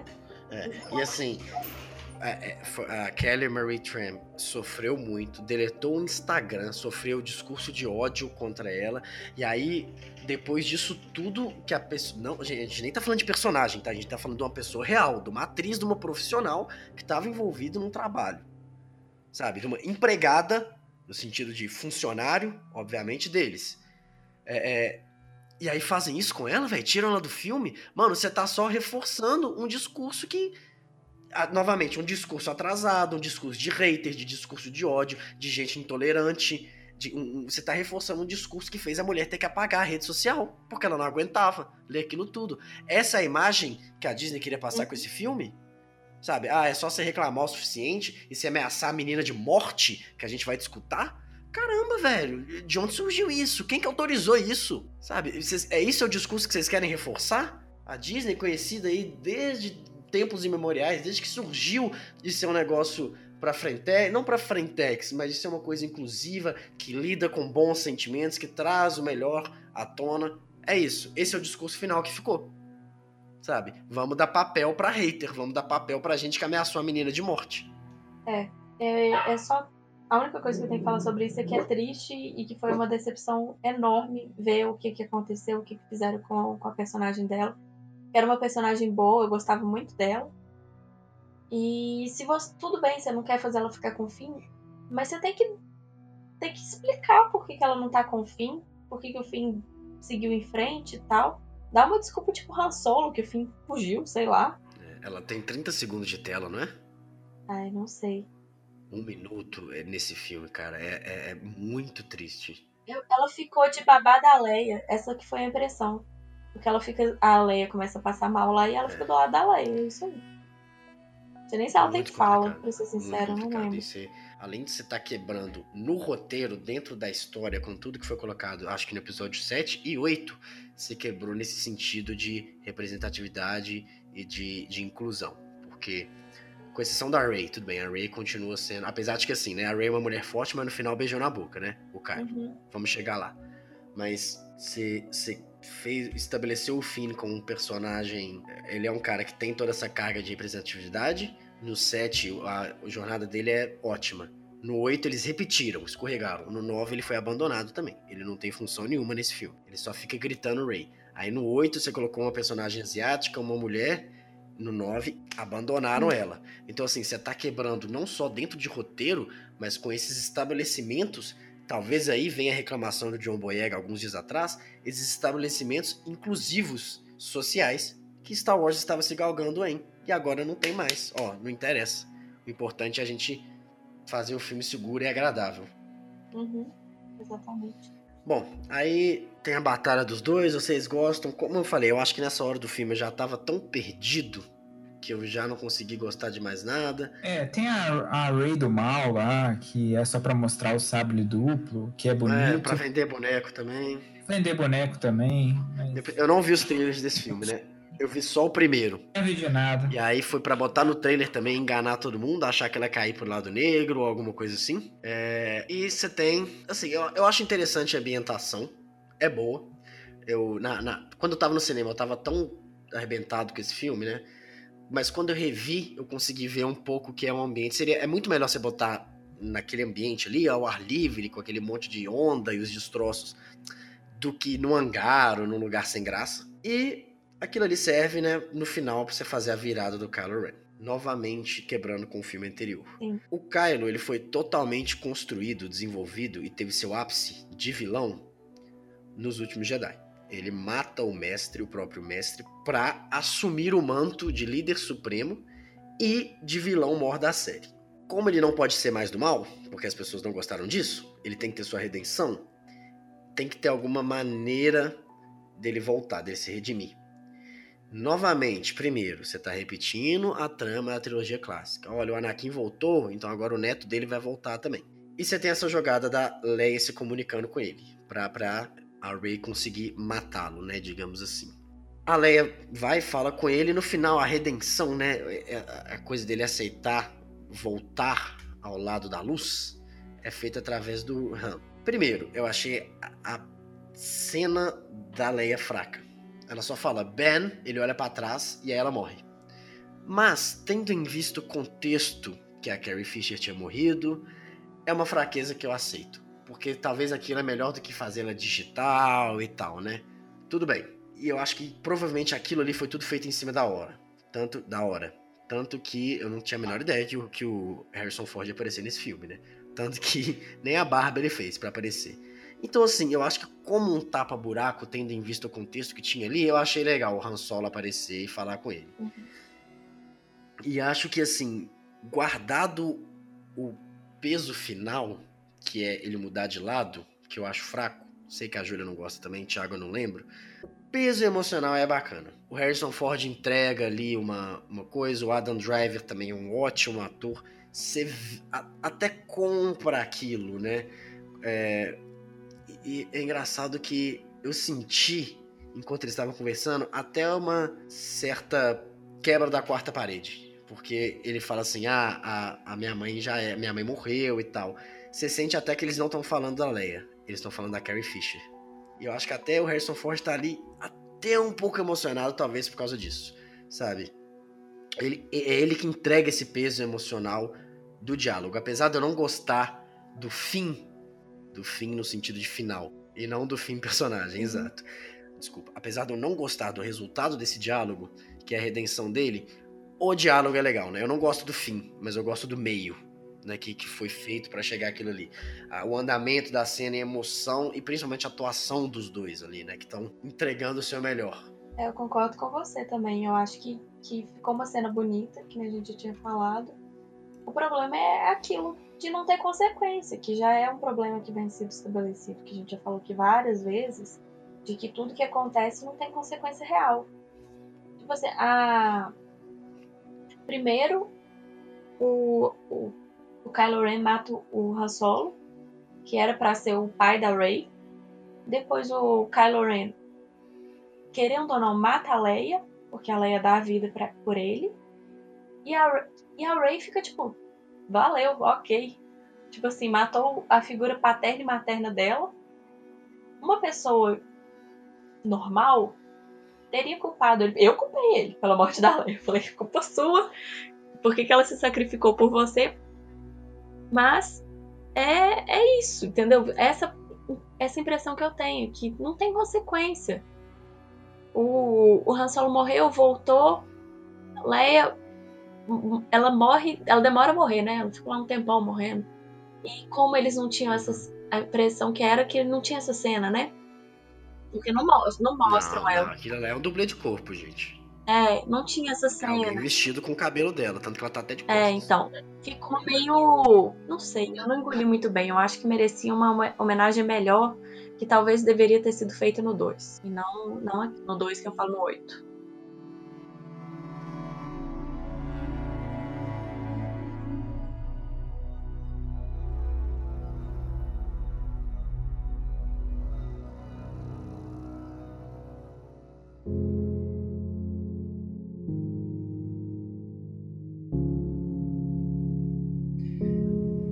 E aí acontece aquela coisa maravilhosa. Que, primeiro, aquele monte de Star Destroyer sai do, do, já saiu do nada do iníscio do filme. Não vou nem entrar aqui no mérito que todo mundo entrou. De onde, onde quem são as pessoas que estavam naqueles Star Destroyers, né? Que aquela tripulação é quem, quem que são aquelas pessoas? Eles estavam enterrados lá dentro, inclusive. E aí você tem um Star Destroyer destruindo um planeta. E cada nave daquela tem o poder de destruir um planeta, né? E aí você tem de novo um poder apocalíptico de um vilão tirado do nada, né? E essa ameaça não tem peso, porque no meio do filme surge que ele vai conseguir destruir todos os planetas daqui a 16 horas. Sabe? É, você já tá repetindo pela vigésima vez na franquia aquela mesma história de destruir planetas, sabe? É, é mais uma coisa que gira, sabe, que pesa esse filme para baixo. E aí a Rey, depois disso tudo, foge, vai para a ilha, queima a própria nave. E aí o Luke surge do, do, da, do, das chamas ali, pega o lightsaber e fala: oh, essa arma tem que ser tratada com mais respeito. Eu nem acho isso um problema. Tem muita gente que fala: ah, ele fez isso como recadinho pro Ryan Johnson porque no filme anterior ele joga o sabre fora. Sim, mas eu acho que isso tem a ver com o arco do personagem do Luke. No filme anterior, no início, ele tá completamente desgostoso com a situação dele, não acredita mais nesse papel da força, não acredita mais nele no papel ali de mentor. No final do filme, ele descobre que ele tem sim que ter essa, essa imagem, esse símbolo dele. Então, ele falar isso, ele pegar a arma e falar assim: essa arma tem que ser tratada com mais respeito, faz sentido de acordo com a evolução dele como personagem no filme anterior que não faz sentido para mim, primeiro, é o Holocron, que, que a, tá dentro da nave perfeitamente. Ela tá botando fogo no negócio, mas o Holocron, que é justamente o objeto que ela precisa, tá ali intacto dentro da nave do Kylo Ren. E depois ela pega o X-Wing do Luke, que tá enterrado há não sei quantos mil anos dentro d'água e sai com ele andando e volta lá pra Hexagon. Mano, por que não tinha ninguém para falar, gente, dá um outro jeito dela sair fora, velho. Ela vai pegar esse X-Wing que tá aí abandonado, sabe? Ai, é, é, muita coisa, sabe? E de novo, é aquilo das coincidências. Nossa, que sorte que tinha um X-Wing aqui dando mole para eu ir embora, né? Sabe? É tudo, a, tudo do, do cenário, os objetos, tudo ajuda os personagens o tempo todo, sabe? É, sei lá, a quarta vez que isso acontece, que o cenário ajuda o personagem em volta e, e novamente você tá enfraquecendo as aventuras. Na hora eu fiquei assim, gente, como é que a nave ainda funciona? Mas ao mesmo tempo, o Luke faz a mesma coisa. Ele pega a nave dele lá, aquele planeta que ele tava com o Yoda, que tava debaixo d'água. E a nave continuou funcionando. Ah, ou seja, não é que nem o celular da Apple. Sim, mas tava debaixo d'água tinha um dia, né? O da Ray tinha anos. É, aí eu não sei. Mas tecnologia de Star Wars eu não costumo questionar, não. Mas eu acho essa cena meio desnecessária. Sei lá, eu acho que eu já tava tão puto que qualquer coisa que acontecesse eu ia, ainda reutilizar a trilha sonora do Yoda, né? De novo, na hora que o Luke levita a nave dele. Eu detesto esse trem dos fantasmas terem poderes. O fantasma, no máximo, ele pode conversar com você, mas ele interferir ali no mundo físico, eu acho lombrado. Enfim, e aí a gente vai pro, pro clímax do filme, que é essa batalha em Hexagol, sabe? É, eu até admito que é uma boa cena de ação, assim o filme mergulha numa atmosfera de filme de guerra, né? Mais ou menos igual foi feito no início do episódio 8. É, você tem vários pequenos objetivos específicos ali, né? Primeiro você tem que destruir a torre de transmissão pra você minar a frota dos caras. Aí depois eles. A, a, o negócio muda de. A linha de transmissão muda para um outro, tem que destruir um outro, muda pra nave, tem que fazer tal coisa. Eu acho que você vai colocando esses pequenos objetivos de sabotagem, etc, né? Você vai criando essas pequenas metas pros personagens e você vai instigando a audiência a ficar acompanhando aquilo, né? Essa hora do clímax do filme é uma hora de você fazer uma cena de ação tensa, né? E não quatro cenas no início do filme, como eu falei. E ela também utiliza de um recurso clássico em Star Wars, que são essas sequências simultâneas, né? Que tem até um nome técnico para isso, depois eu, eu, vou botar aqui. Mas, e geralmente são sequências simultâneas e dependentes uma da outra. É, a luta do Kylo e da Rey contra o Palpatine no início impacta diretamente na batalha das naves acima dele, né? Episódio 6 fez isso muito bem. Até no Ameaça Fantasma tem isso também, né? E é ótimo, porque isso serve também para você prender a atenção do, do público, né? Você fica torcendo para um ir vencendo esses pequenos objetivos para no final ganhar a batalha como um todo. E aí, até um negócio que eu anotei que vocês falaram, eu não entendi só uma coisa. Quando a Rey tá ali com o Palpatine, ela olha em volta uma hora e tem meio que uma arquibancada cheia de gente. Aquilo ali, tipo assim, são pessoas são espíritos? Eu não entendi nada daquilo. Sabe? De onde vieram aquelas pessoas? Porque elas estão ali assistindo. É, assim, eu não entendi. Eu não entendi se são pessoas corpóreas. Eu acho que não. Eu acho que aquilo ali é tudo meio metafísico, assim. Eu acho que são, porque eles fogem. Quando começa a cair os negócios, eles saem correndo. Quem é? São cultistas? Quem é? Quem... Exatamente. Sabe o que, que pareceu? Pareceu um monte de Ewok tava ali. Porque eles eram, tipo, pequenininhos, eles não eram, tipo, pessoas. É, eu não entendi nada daquelas pessoas ali. Eram clones? O que, que era aquilo? Estranho. E por que, que ninguém ajudou? O imperador começa a morrer e as pessoas. Ah! Eles estavam, tipo, torcida mesmo. É, velho, bizarro. Tipo assim, a, a Ray começa a perder, eles. Ê! Aí o imperador começa a morrer, eles. Ah! não faz sentido nenhum aquilo ali. O que, que tá acontecendo? Eu também não entendi o plano do Palpatine. Ele, quando a Rey chega, ele fala: Eu nunca te quis morta. Hum. Eu, eu quero, sempre quis que você viesse para cá pra a gente se fundir em vir na 1. Mas, tipo assim, a ordem que ele deu pro Kylo no início do filme foi explicitamente: mata a menina. Ele sabia que o Kylo ia hesitar em matá-la? E, tipo assim, o Kylo foi lá pronto para isso, para matar. Inclusive no. Eu entendi. Eu entendi que foi um teste. É, mas no duelo do Kylo com a Rey, ele tá claramente tentando matar. Ele não tá, tipo, testando. Não é tipo no episódio 5 no final Não. que você vê que o. Não, não, tô falando que o Imperador estava testando. Porque ele queria o. Ele queria o Sith mais, fo mais forte pra se unir a ele. Tanto faz se fosse o Kylo Ren ou a Rey. Só que só podia ter um. Não, mas eu acho que ele queria se unir a Rey porque ela é sangue dele, então ele conseguiria por isso, não? Não sei, eu, eu não vi assim. Eu vi assim. Eu vi que ele tava realmente mentindo pros dois. E que tanto faz. Essa foi a impressão. Que aí depois ele achava que assim, que ele não ia conseguir os dois. Que eles iam acabar se enfrentando uma hora. E era melhor que eles se enfrentassem sob ordens dele. Porque aí a pessoa ia ficar leal a ele. Porque se eles enfrentassem os dois e, tipo, tchau, não ia adiantar nada pra ele, ele não ia conseguir ninguém.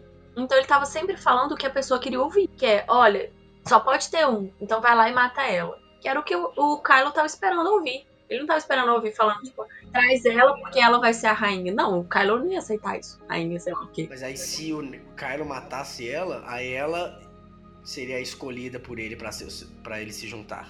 Não, se o Kylo matasse ela, o Kylo que seria o, o- Isso. Se ela matasse o Kylo. Aí seria ela. Ela teria que ir lá. Tá. Ok. Não, tipo assim, não, não faz sentido porque realmente não faz sentido. Só que eu, eu não acredito em nada que o imperador fala. Então eu não acho que o problema seja o que ele tava falando. O problema foi que o plano não fazia sentido por causa do filme. É, é muito louco. E tá. E não que, tipo, o imperador tava dizendo a verdade. Não era esse- essa a questão. A questão que realmente a Rey ia aceitar, ou então, tipo assim, se ela matasse, pode ser também. Se ela matasse o Kylo, ia, isso queria dizer que ela ia estar pro lado negro da força. Não sei porquê, mas estaria, né? Que seria, tipo assim, a quebra dela. É. E aí ela ia se tornar uma personagem quebrada e ele ia conseguir influenciar ela muito mais. E ia mesmo. É. Tá, mas não acho que isso ficou ser claro, muito mais não, velho. influenciável. Não. O que ficou claro é que ele queria quebrar a conexão que os dois tinham. Queria? É, eu entendi que ele queria. Pra mim, ele só queria que algum dos dois estivesse aí. Ali, com ele, fosse lá. Então, mas se eles fossem juntos, ele não ia conseguir vencer. Então ele tinha que quebrar aquilo de algum jeito. Que foi algo que também o, o Snoke queria fazer. Ele queria quebrar essa conexão. Quer dizer, ele influencia primeiro o Kylo Ren a criar uma conexão para depois ele poder conseguir destruir isso. E não sobrar nada. Porque o Kylo Ren ia trair ela de novo.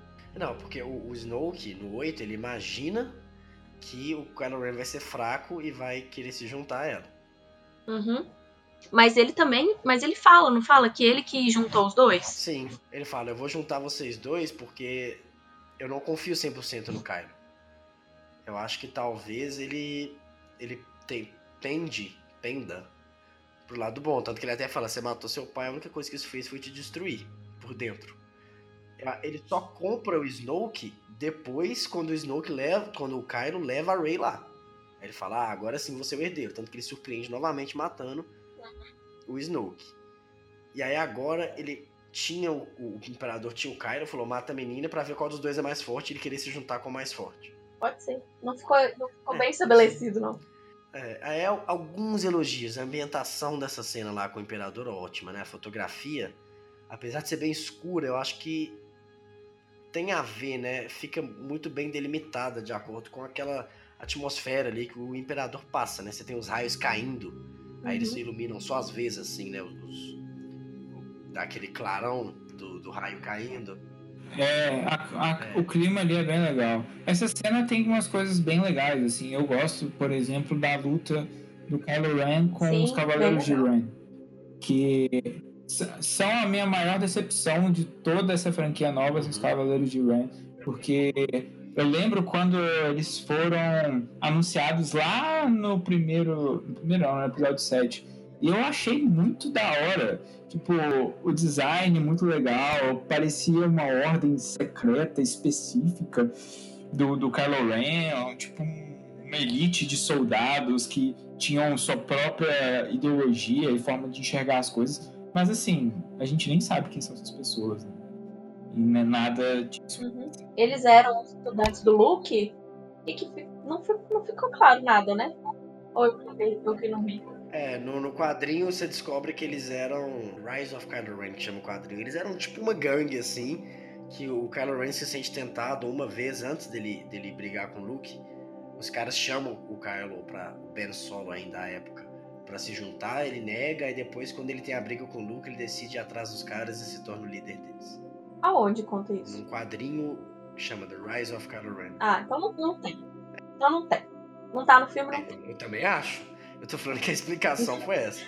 Não, ele não tá no filme, então não tem. Mas então tá. Eu, eu tava com medo de eu ter perdido. Eu achava no início que eram os estudantes do Luke, né? É. Porque, inclusive, no. Eu não sei se é o Han Solo no 7 ou o próprio Luke no 8 que conta.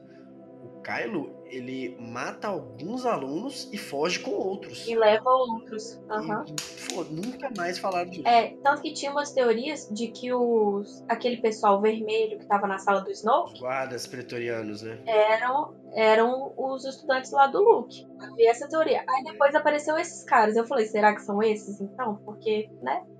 Mas eu acho, para mim tinha que ter sido. Tinha que ter sido, faria, faria muito mais sentido. Ele, ele, ele iniciou a revolução lá contra o Luke, pelo motivo XYZ, fugiu e se tornaram os Cavaleiros de Rain, ele sendo o líder. Uhum. É, daquele que começou. É, a, a, coreografia é legal, a ambientação, a trilha sonora é a primeira vez que ela chama atenção nesse filme. Claro que você tem os temas clássicos lá e tal, mas você tem meio que um coral, assim, umas horas, que acho que é exatamente tentando emular essa, essa torcida, aquela arquibancada de gente. é bem legal. E aí você, o Palpatine descobre que a dia de deles na força é na verdade meio que um, um, uma energia vital e ele pode usar aquilo para se recuperar. Mas assim, que? Vocês entenderam? Ele vai sugar a energia dos dois, que é da conexão dos dois, para ele voltar, tipo Munra? Isso eu não entendi não. Eu achei muito legal o negócio deles serem, deles serem uma Diad, porque isso é um negócio que eles colocaram visualmente o tempo todo. Né? Ela tá sempre de branco ele tá sempre de preto. Ela é uma mulher, ele é um homem. Então eles, eles têm essa conexão de que eles são, eles são completamente opostos. Ela surgiu do nada, ele era, quer dizer, era para ter surgido do nada. E ele era o filho do, do Odão. Então eu, isso eu gostei. Isso eu gostei muito deles serem uma, uma. E por isso que eles eram conectados. Mas aí por que isso gera uma energia? Não sei, é tipo imã? Talvez. Tipo um imã. É, o Snow que fala, não sei se é no 7 ou no 8. Quando eu te vi, eu vi aquela energia do lado sombrio, crua e muito poderosa. E eu sabia imediatamente que ia ter um, um, o contrário disso do lado da luz, que era a Ray. Faz sentido, mas aí, exatamente, é o que você falou, isso gera uma energia? Como assim? E aí ele consegue sugar essa energia dos dois? Uhum. Muito esquisito. E aí, velho, ai, aí chega o lugar, a coisa que mais me dói. Chega o Lando com um milhão de pessoas, velho quem que são? Aí o povo fala assim: Ah, Lando, você conseguiu. Foi ele que trouxe aquelas pessoas. Ele fez o quê? Ele mandou WhatsApp para todo mundo? Né? Não, não. É, essa parte eu acho que tem a história de uma mensagem. Que a mensagem tinha que chegar em todos os cantos da galáxia.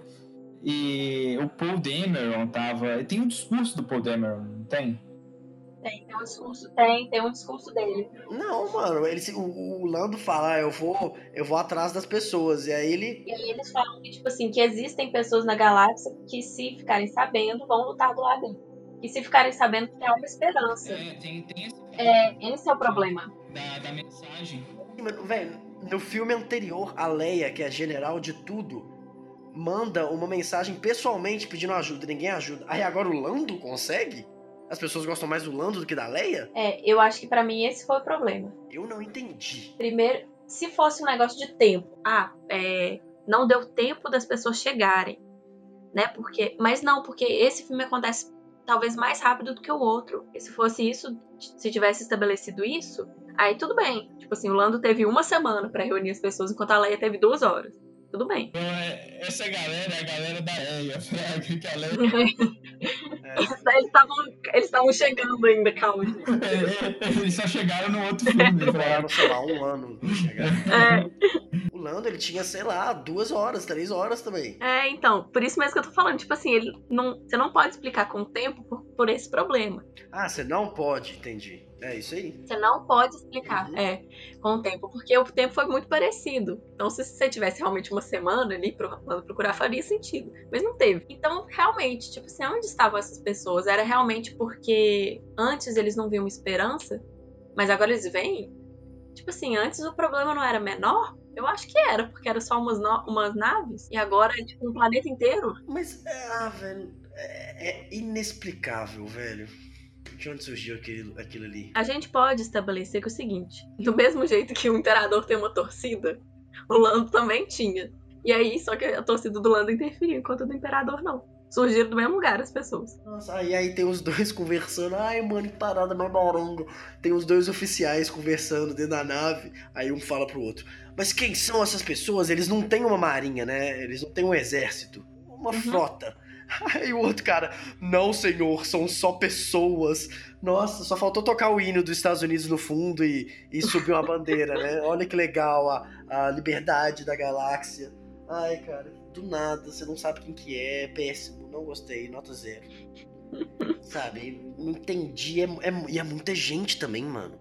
É muito, sei lá, 100 mil pessoas ali, você não entende nada. Eu tô sabe? pensando, tô tentando aqui considerar teorias e tal, e aí eu fiquei pensando assim, se eles tivessem cumprido aquele negócio de que a força está em todo mundo, você poderia culpar até isso. Você falando que, tipo assim, não, é, eles usaram da força para conseguir reunir pessoas poderosas, tá? mas não, que esse não é da família. Não, foi o Lando. O Dameron fala: Ah, Lando, você conseguiu, trouxe todo mundo. Ele deve ter feito, ele deve ter. O Lando tem muito papo, né? Deve ter prometido muita coisa para aquela galera ali, velho. Ó, pode vir que eu te, a gente te paga, não sei o quê, nós damos um jeito, o famoso malandrão, né? Que ele sempre foi. Uhum. Ah, enfim, aí a Ray. Mas a cena é bonita. Eu gosto dessa cena. De não, eu não gosto, não, cara. Eu não aguentava mais. Não, tô falando a ambientação e tal. Das naves chegando e tal. Eu acho bem legal. Lá embaixo. Não. Ah, é bonito. Eu acho legal, João. Tem que aceitar. É bonito, mas é tão zoado que eu não consigo. Enfim, aí desce lá para baixo. A Ray escuta a voz de todo mundo, né? Numa hora ali que ela tá machucada, ela cai. O, o Imperador uhum. já isolou o, o Kylo Ren. E ela escutou o Obi-Wan, o Yoda, o Mace Windu, o Anakin, até o Qui-Gon Jinn, ela escuta. E eu faço uma pergunta aqui. Por que não apareceu todo mundo? Esse filme, a ideia que eles repetiram várias vezes durante a divulgação e o marketing, não era você encerrar essa história como um todo? Não seria meio que legal aparecer o espírito de todo mundo ali? Os personagens da três trilogias? Não seria legal fazer uma parada tipo o final do Vingadores, né? O que, que faltou? Seria, mas ficaria muito caro, né? Ah, mas Star Wars não tem dinheiro agora? Pois é, mas é a única justificativa que você pode dar de por que, que não apareceu a pessoa. Não, Star Wars o orçamento é limitado, velho. O que JJ pedir, eles fazem. Mas tá bom, aí eles vão lá, derrotam o Imperador pela terceira vez da mesmo jeito, né? É só você jogar os raios dele de volta contra ele. Acho que ele não morreu né? também. e o legal é que, mano, ela, ela não tava conseguindo com um sabre, assim. Aí ela saca outro e, e dá certo. E ele começa a. Oh, e a, e a derreter inteiro e morre. Nossa, que legal, morreu. Acabou, né? Finalmente. E aí chegamos na cena mais cringe de todos os tempos, que é esse beijo dos dois, né? A coisa mais Romeu e Julieta que tem. Um dá vida pelo outro. É, mas. Bicho, não dá, gente. Não, não deu para engolir essa. O cara. Já, a gente já teve que engolir o, o, ele se redimindo depois de matar o próprio pai e depois da, da mãe ter que se sacrificar por ele, aí você ainda botou os dois beijando no final. Você tá desconstruindo tudo que você fez, igual você desconstruiu com a redenção. Sabe, para mim eh, já tava tão perdido ali também, então que o que viesse é lucro, eu não tava nem aí mais. Mas, cara, na minha sessão, as pessoas. Eu acho que a cena em si, tipo assim, a cena em si não me incomoda tanto. O que me incomoda foi o beijo. Porque se ele tivesse morrido e ela tivesse ficado triste porque ele morreu, tudo bem. É, menos mal, assim, né? É, mas aí, aí, aí, aí não deu. Um beijo não deu. Um beijo não dá pra perdoar, Disney. Não, não dá, velho. Foi é muito, muito ruim. É muito estranho, é muito. Na minha sessão, as pessoas, tipo. A cena é brega. É, a cena é brega. A cena é brega, Só que eu acho assim, faz sentido dentro do que eles construíram, assim. Eu, eu sou da, da, da teoria, você sabe, né, que já eles criaram esse clima de romance desde o episódio 8. Né? Então, eu acho que, entre aspas, faz sentido o beijo. Por mais que eu não goste da cena também, eu acho que foi tudo feito cagado. Mas, assim, tá, né? Fazer o quê? Eu tava esperando por isso. É isso que eu quis dizer. Assim. É, esperando também até tava. Eu tava assim, cara, só não faz, sabe? É. Você tava Mas, esperando que fizesse com esperança que não fizesse. Enfim, aí acabou o filme sabe, alguma consideração? Eu tenho um texto final aqui, mas. É, eu acho. Gente, se tem uma, um momento que eu percebi que eu tava vendo um filme da Disney, foi quando eles vencem a batalha e o planeta começa a nascer o sol. e aí, tipo assim, a atmosfera inteira do planeta muda, porque todo filme da Disney tem isso. Assim que acaba a batalha, foi como se ninguém tivesse morrido. Fica tudo feliz. Entendeu? Uhum. Acontece a mesma coisa em Malévola 2, que é muito estranho porque eles. Nossa, você assistiu Malévola 2? É claro que assisti Malévola 2 no cinema. Mas assim, acaba a batalha, tá cheio de corpo no chão e o sol começa a nascer e as plantas também. Então, tipo assim, mas tá cheio de corpo no chão, gente. Que vocês vão casar aí? Eles casam ali no meio da batalha. tipo assim, pode esperar um pouco, limpar os mortos. Então essa foi a impressão. Aí eu falei, gente, Ai, esse é um filme muito Disney. Porque teve um beijo no final e teve o sol nascendo num planeta que teoricamente. No sentido ruim, né? Porque a Disney faz ótimos filmes. No sentido clichê. É, exato. Da Disney, entendeu? No, no sentido de tudo dará certo no final, porque amor vence barreiras. Sim, é, gente, é óbvio que o Imperador ia perder, que a Rey ia ganhar, né? Assim, claro. Ninguém nunca Sim. duvidou disso. Mas da, a forma que foi, foi muito esquisita. Foi feliz demais. Foi, foi feliz ninguém demais. Ninguém sofreu pela Leia, coitado. É. Ninguém sofre por ninguém nesse filme. Até no 6, que também é um filme bem de, conflituoso para mim, mas você vê o Luke enterrando o próprio pai, botando fogo ali, uhum. e aí você vê ele olhando e toca a música, e aí você tá, aí você passa pra festinha no final, né, todo mundo feliz, aparece Ewok, aparece o Chewbacca ganha uma medalha, é, tem o beijo gay lá das duas mulheres que proibiram num monte de país, né? Então, assim, ah, a gente vai botar o, o beijo aqui, mas em países que não gostar, a gente tira, viu, a edição? Não tem é. problema, não. Aí tem um diálogo esquisitíssimo do Lando com aquela namorada do Finn. O que, que é aquilo ali? Ele tava dando em cima dela? Ele, ele é pai dela? Eu nem lembro desse. Muito estranho, cara. Velho, eu lembro disso. Foi cringe demais, mano. Eu fiquei de cara. Deu pra. É deu para entender que eles iam, tipo, ter algum tipo de relação mais íntima, assim. Só que foi bizarro, porque ia ser incesto, né? Ia ser incesto? Eu... Ele, ele não tem parentesco com ela? Agora eu já não lembro mais. Eu não sei, velho, eu não sei.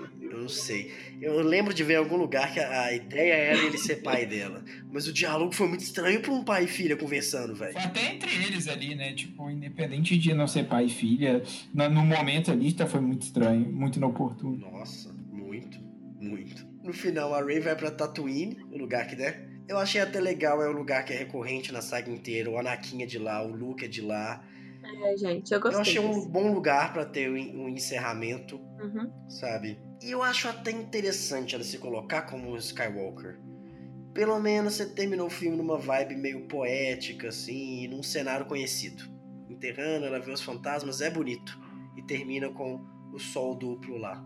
Sabe? Pelo menos a última cena, você tem um respirinho ali de, ah, acabou, né? Que ainda bem, mas pelo menos o, o, último take, assim, é ok. É, imagina essa cena num filme bom. Exatamente, como que seria legal, né? Porque foi um, foi um final, assim, essa cena final foi, foi realmente. Eu achei bem bonito. É, ainda mais porque foi, tipo, enterrando os dois ali, né? Exatamente, é. Então, dando um fim àquela história ali, bem aonde começou.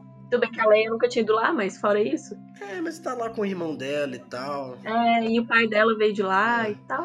Eu acho que assim, é, partindo para as considerações finais, eu acho que se o filme anterior tentou criar alguma coisa nova nessa seara de trazer um novo ar para a franquia, esse filme foi lá e fez todo o contrário. Pegou isso tudo e jogou no lixo. Eu acho desrespeitoso, sabe, gente?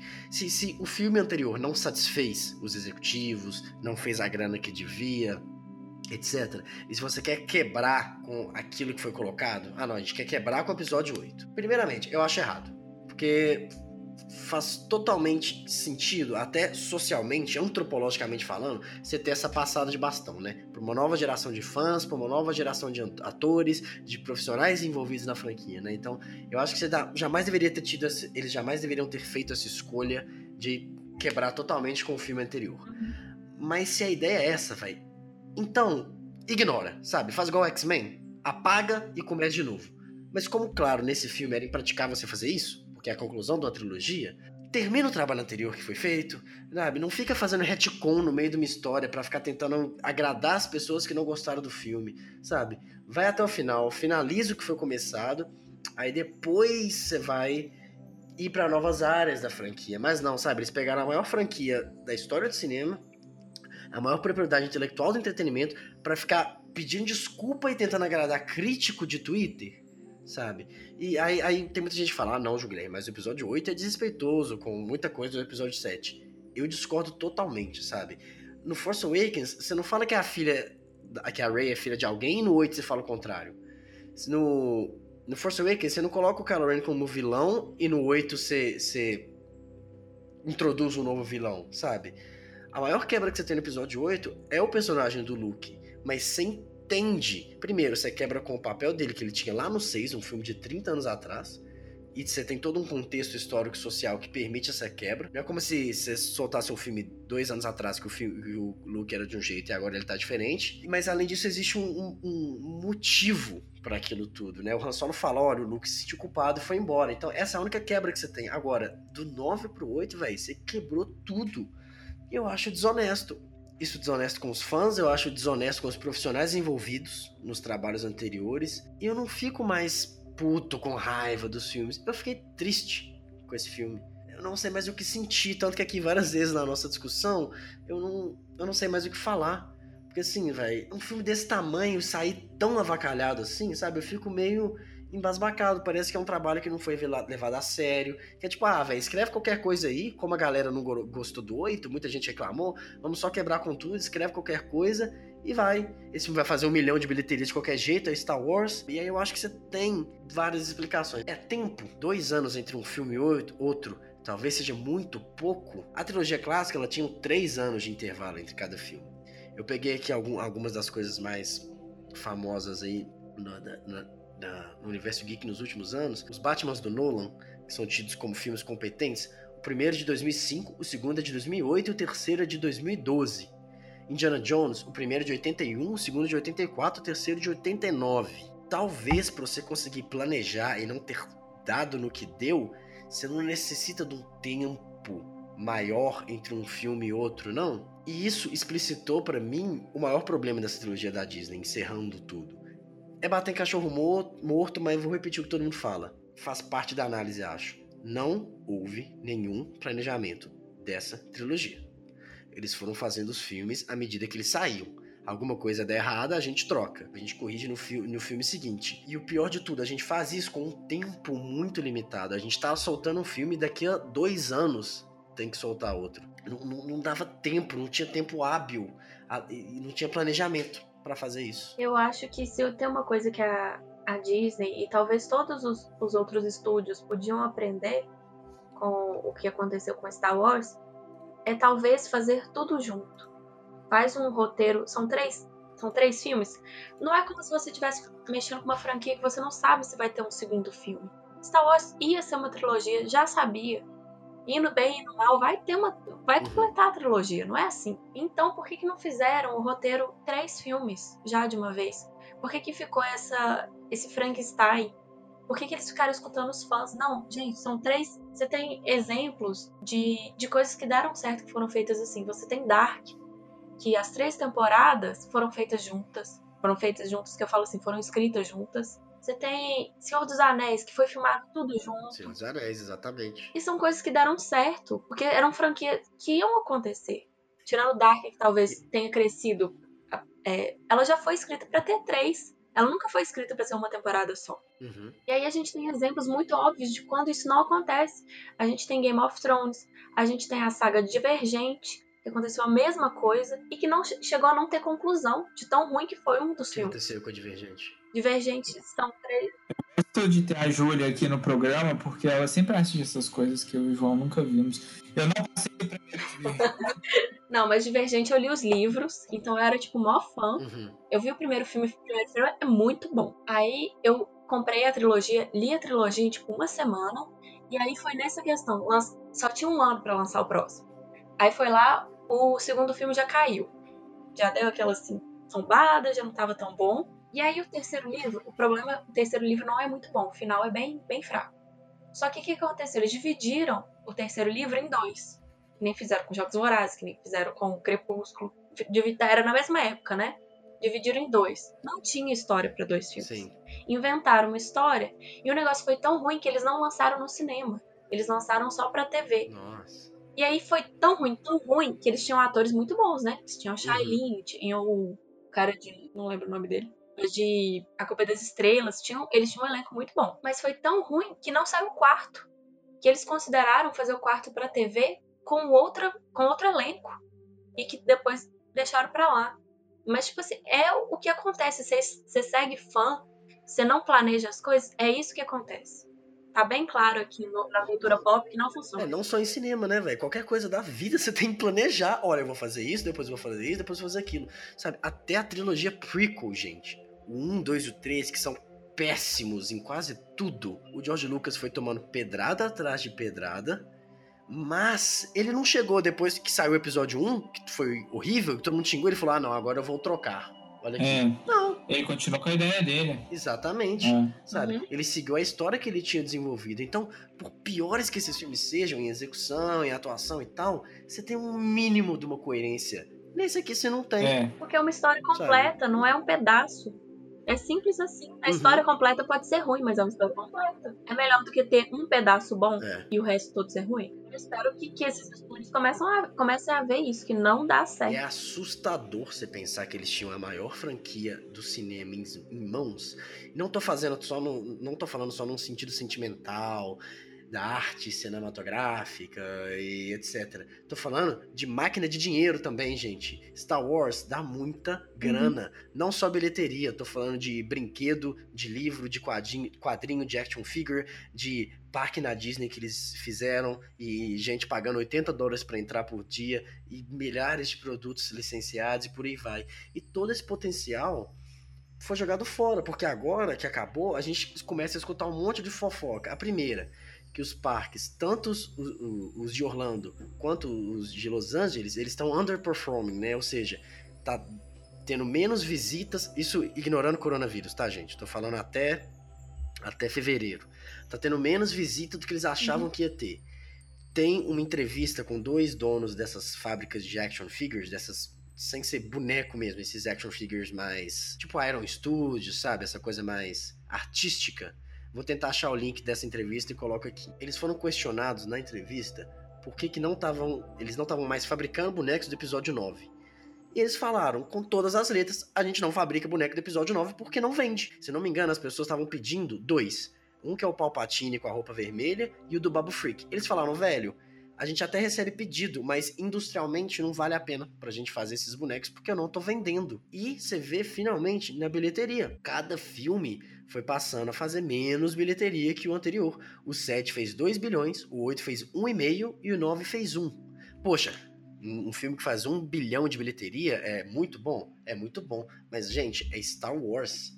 É- é- Essa trilogia nova tinha potencial de ser as três maiores bilheterias de todos os tempos, o primeiro, o segundo e o terceiro lugar.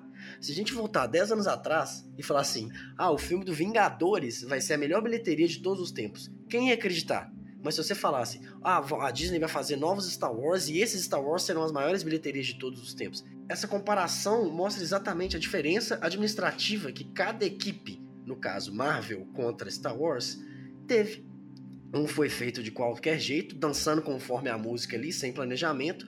O outro teve um planejamento de 10 anos. Eu tenho certeza que quando os caras fizeram a cena final lá do Homem de Ferro 1, que o Nick Fury fala pro Tony Stark da iniciativa Vingadores, eles já planejavam que ia ter um filme no final com o Thanos como vilão. Não acho que eles tinham ideia de tudo. Nossa, vamos fazer tudo aqui, sabe? Eles não sabiam que Guardiões da Galáxia ia fazer o sucesso que fez. Mas um, uma estrutura mínima, eu tinha certeza que ia ser as pedras lá, como é que chama? As joias do, infi do... infinito. Joias infinito. Da... Joias do infinito, né? Que ia ser as joias de infinito, que ia ser a manopla, que ia ser o Thanos, sabe? Talvez eles não tinham as falas. É, eles estão planejando o Thanos Desde o primeiro Vingadores. O Thanos aparece no primeiro Vingadores. É, exatamente. Senão, não teria tudo dado tão certo. Você vê essa dualidade, tá aí o resultado. Não teria. A gente tem Liga da Justiça. Tem esse exemplo aí muito óbvio de que o que acontece quando você tenta começar pelo meio do caminho. É. é. Você deu o exemplo de Senhor dos Anéis aí, velho. O Peter Jackson, a Philippa Boyens e a, a outra mulher que escreveu o filme, Fram Walsh, eles começaram a escrever O Senhor dos Anéis sete anos, não, acho que é 11 anos ou sete anos, de qualquer maneira, antes de estrear o, o, Sociedade do Anel. Sociedade do Anel de 2001, eles começaram a escrever o filme em 94. Eu tava nascendo quando eles começaram a escrever esse filme. Senhor dos Anéis talvez não seja parâmetro, porque aquilo ali é um trem que nunca vai acontecer de novo, porque deu tudo muito certo. É, o material original é muito bom também. É, o material original é muito bom. Eles pegaram produtores que acreditaram muito naquilo ali. É. Oh, o valor de produção ali é bizarro também. O cuidado, o carinho é. Mas, pô, Star Wars não é uma coisa que demanda cuidado e carinho? É, deveria, né? Deveria ter, igual o Senhor dos Anéis teve não conseguiram, não fizeram, foram fazendo de qualquer jeito. Se planejem, pessoal, para tudo. Se vocês quiserem aí, sei lá, um emprego, casar, qualquer coisa aí, planejem. É, se planejem, viu? É. é, eu também concordei com tudo que você disse. E é isso, gente. Planejamento é tudo na vida. É só isso que eu tenho que concluir. Sabe, não vai fazendo as coisas. Que tem hora que é legal, tem hora que improvisação dá certo, mas não é assim também não. Improvisação dá certo quando é o Han Solo falando eu sei, em vez de eu também. Não é quando você faz um filme inteiro, não. Enfim, é isso aí, eu tô cansado. Eu não aguento mais Star Wars. Pelo menos veio um pouquinho de Mandalorian aí, que, que melhorou um pouco nossa, a minha percepção com a franquia. Mas, velho, é, é uma. É um sentimento muito ruim, sabe? De ver uma coisa que você gosta tanto sendo tão maltratada.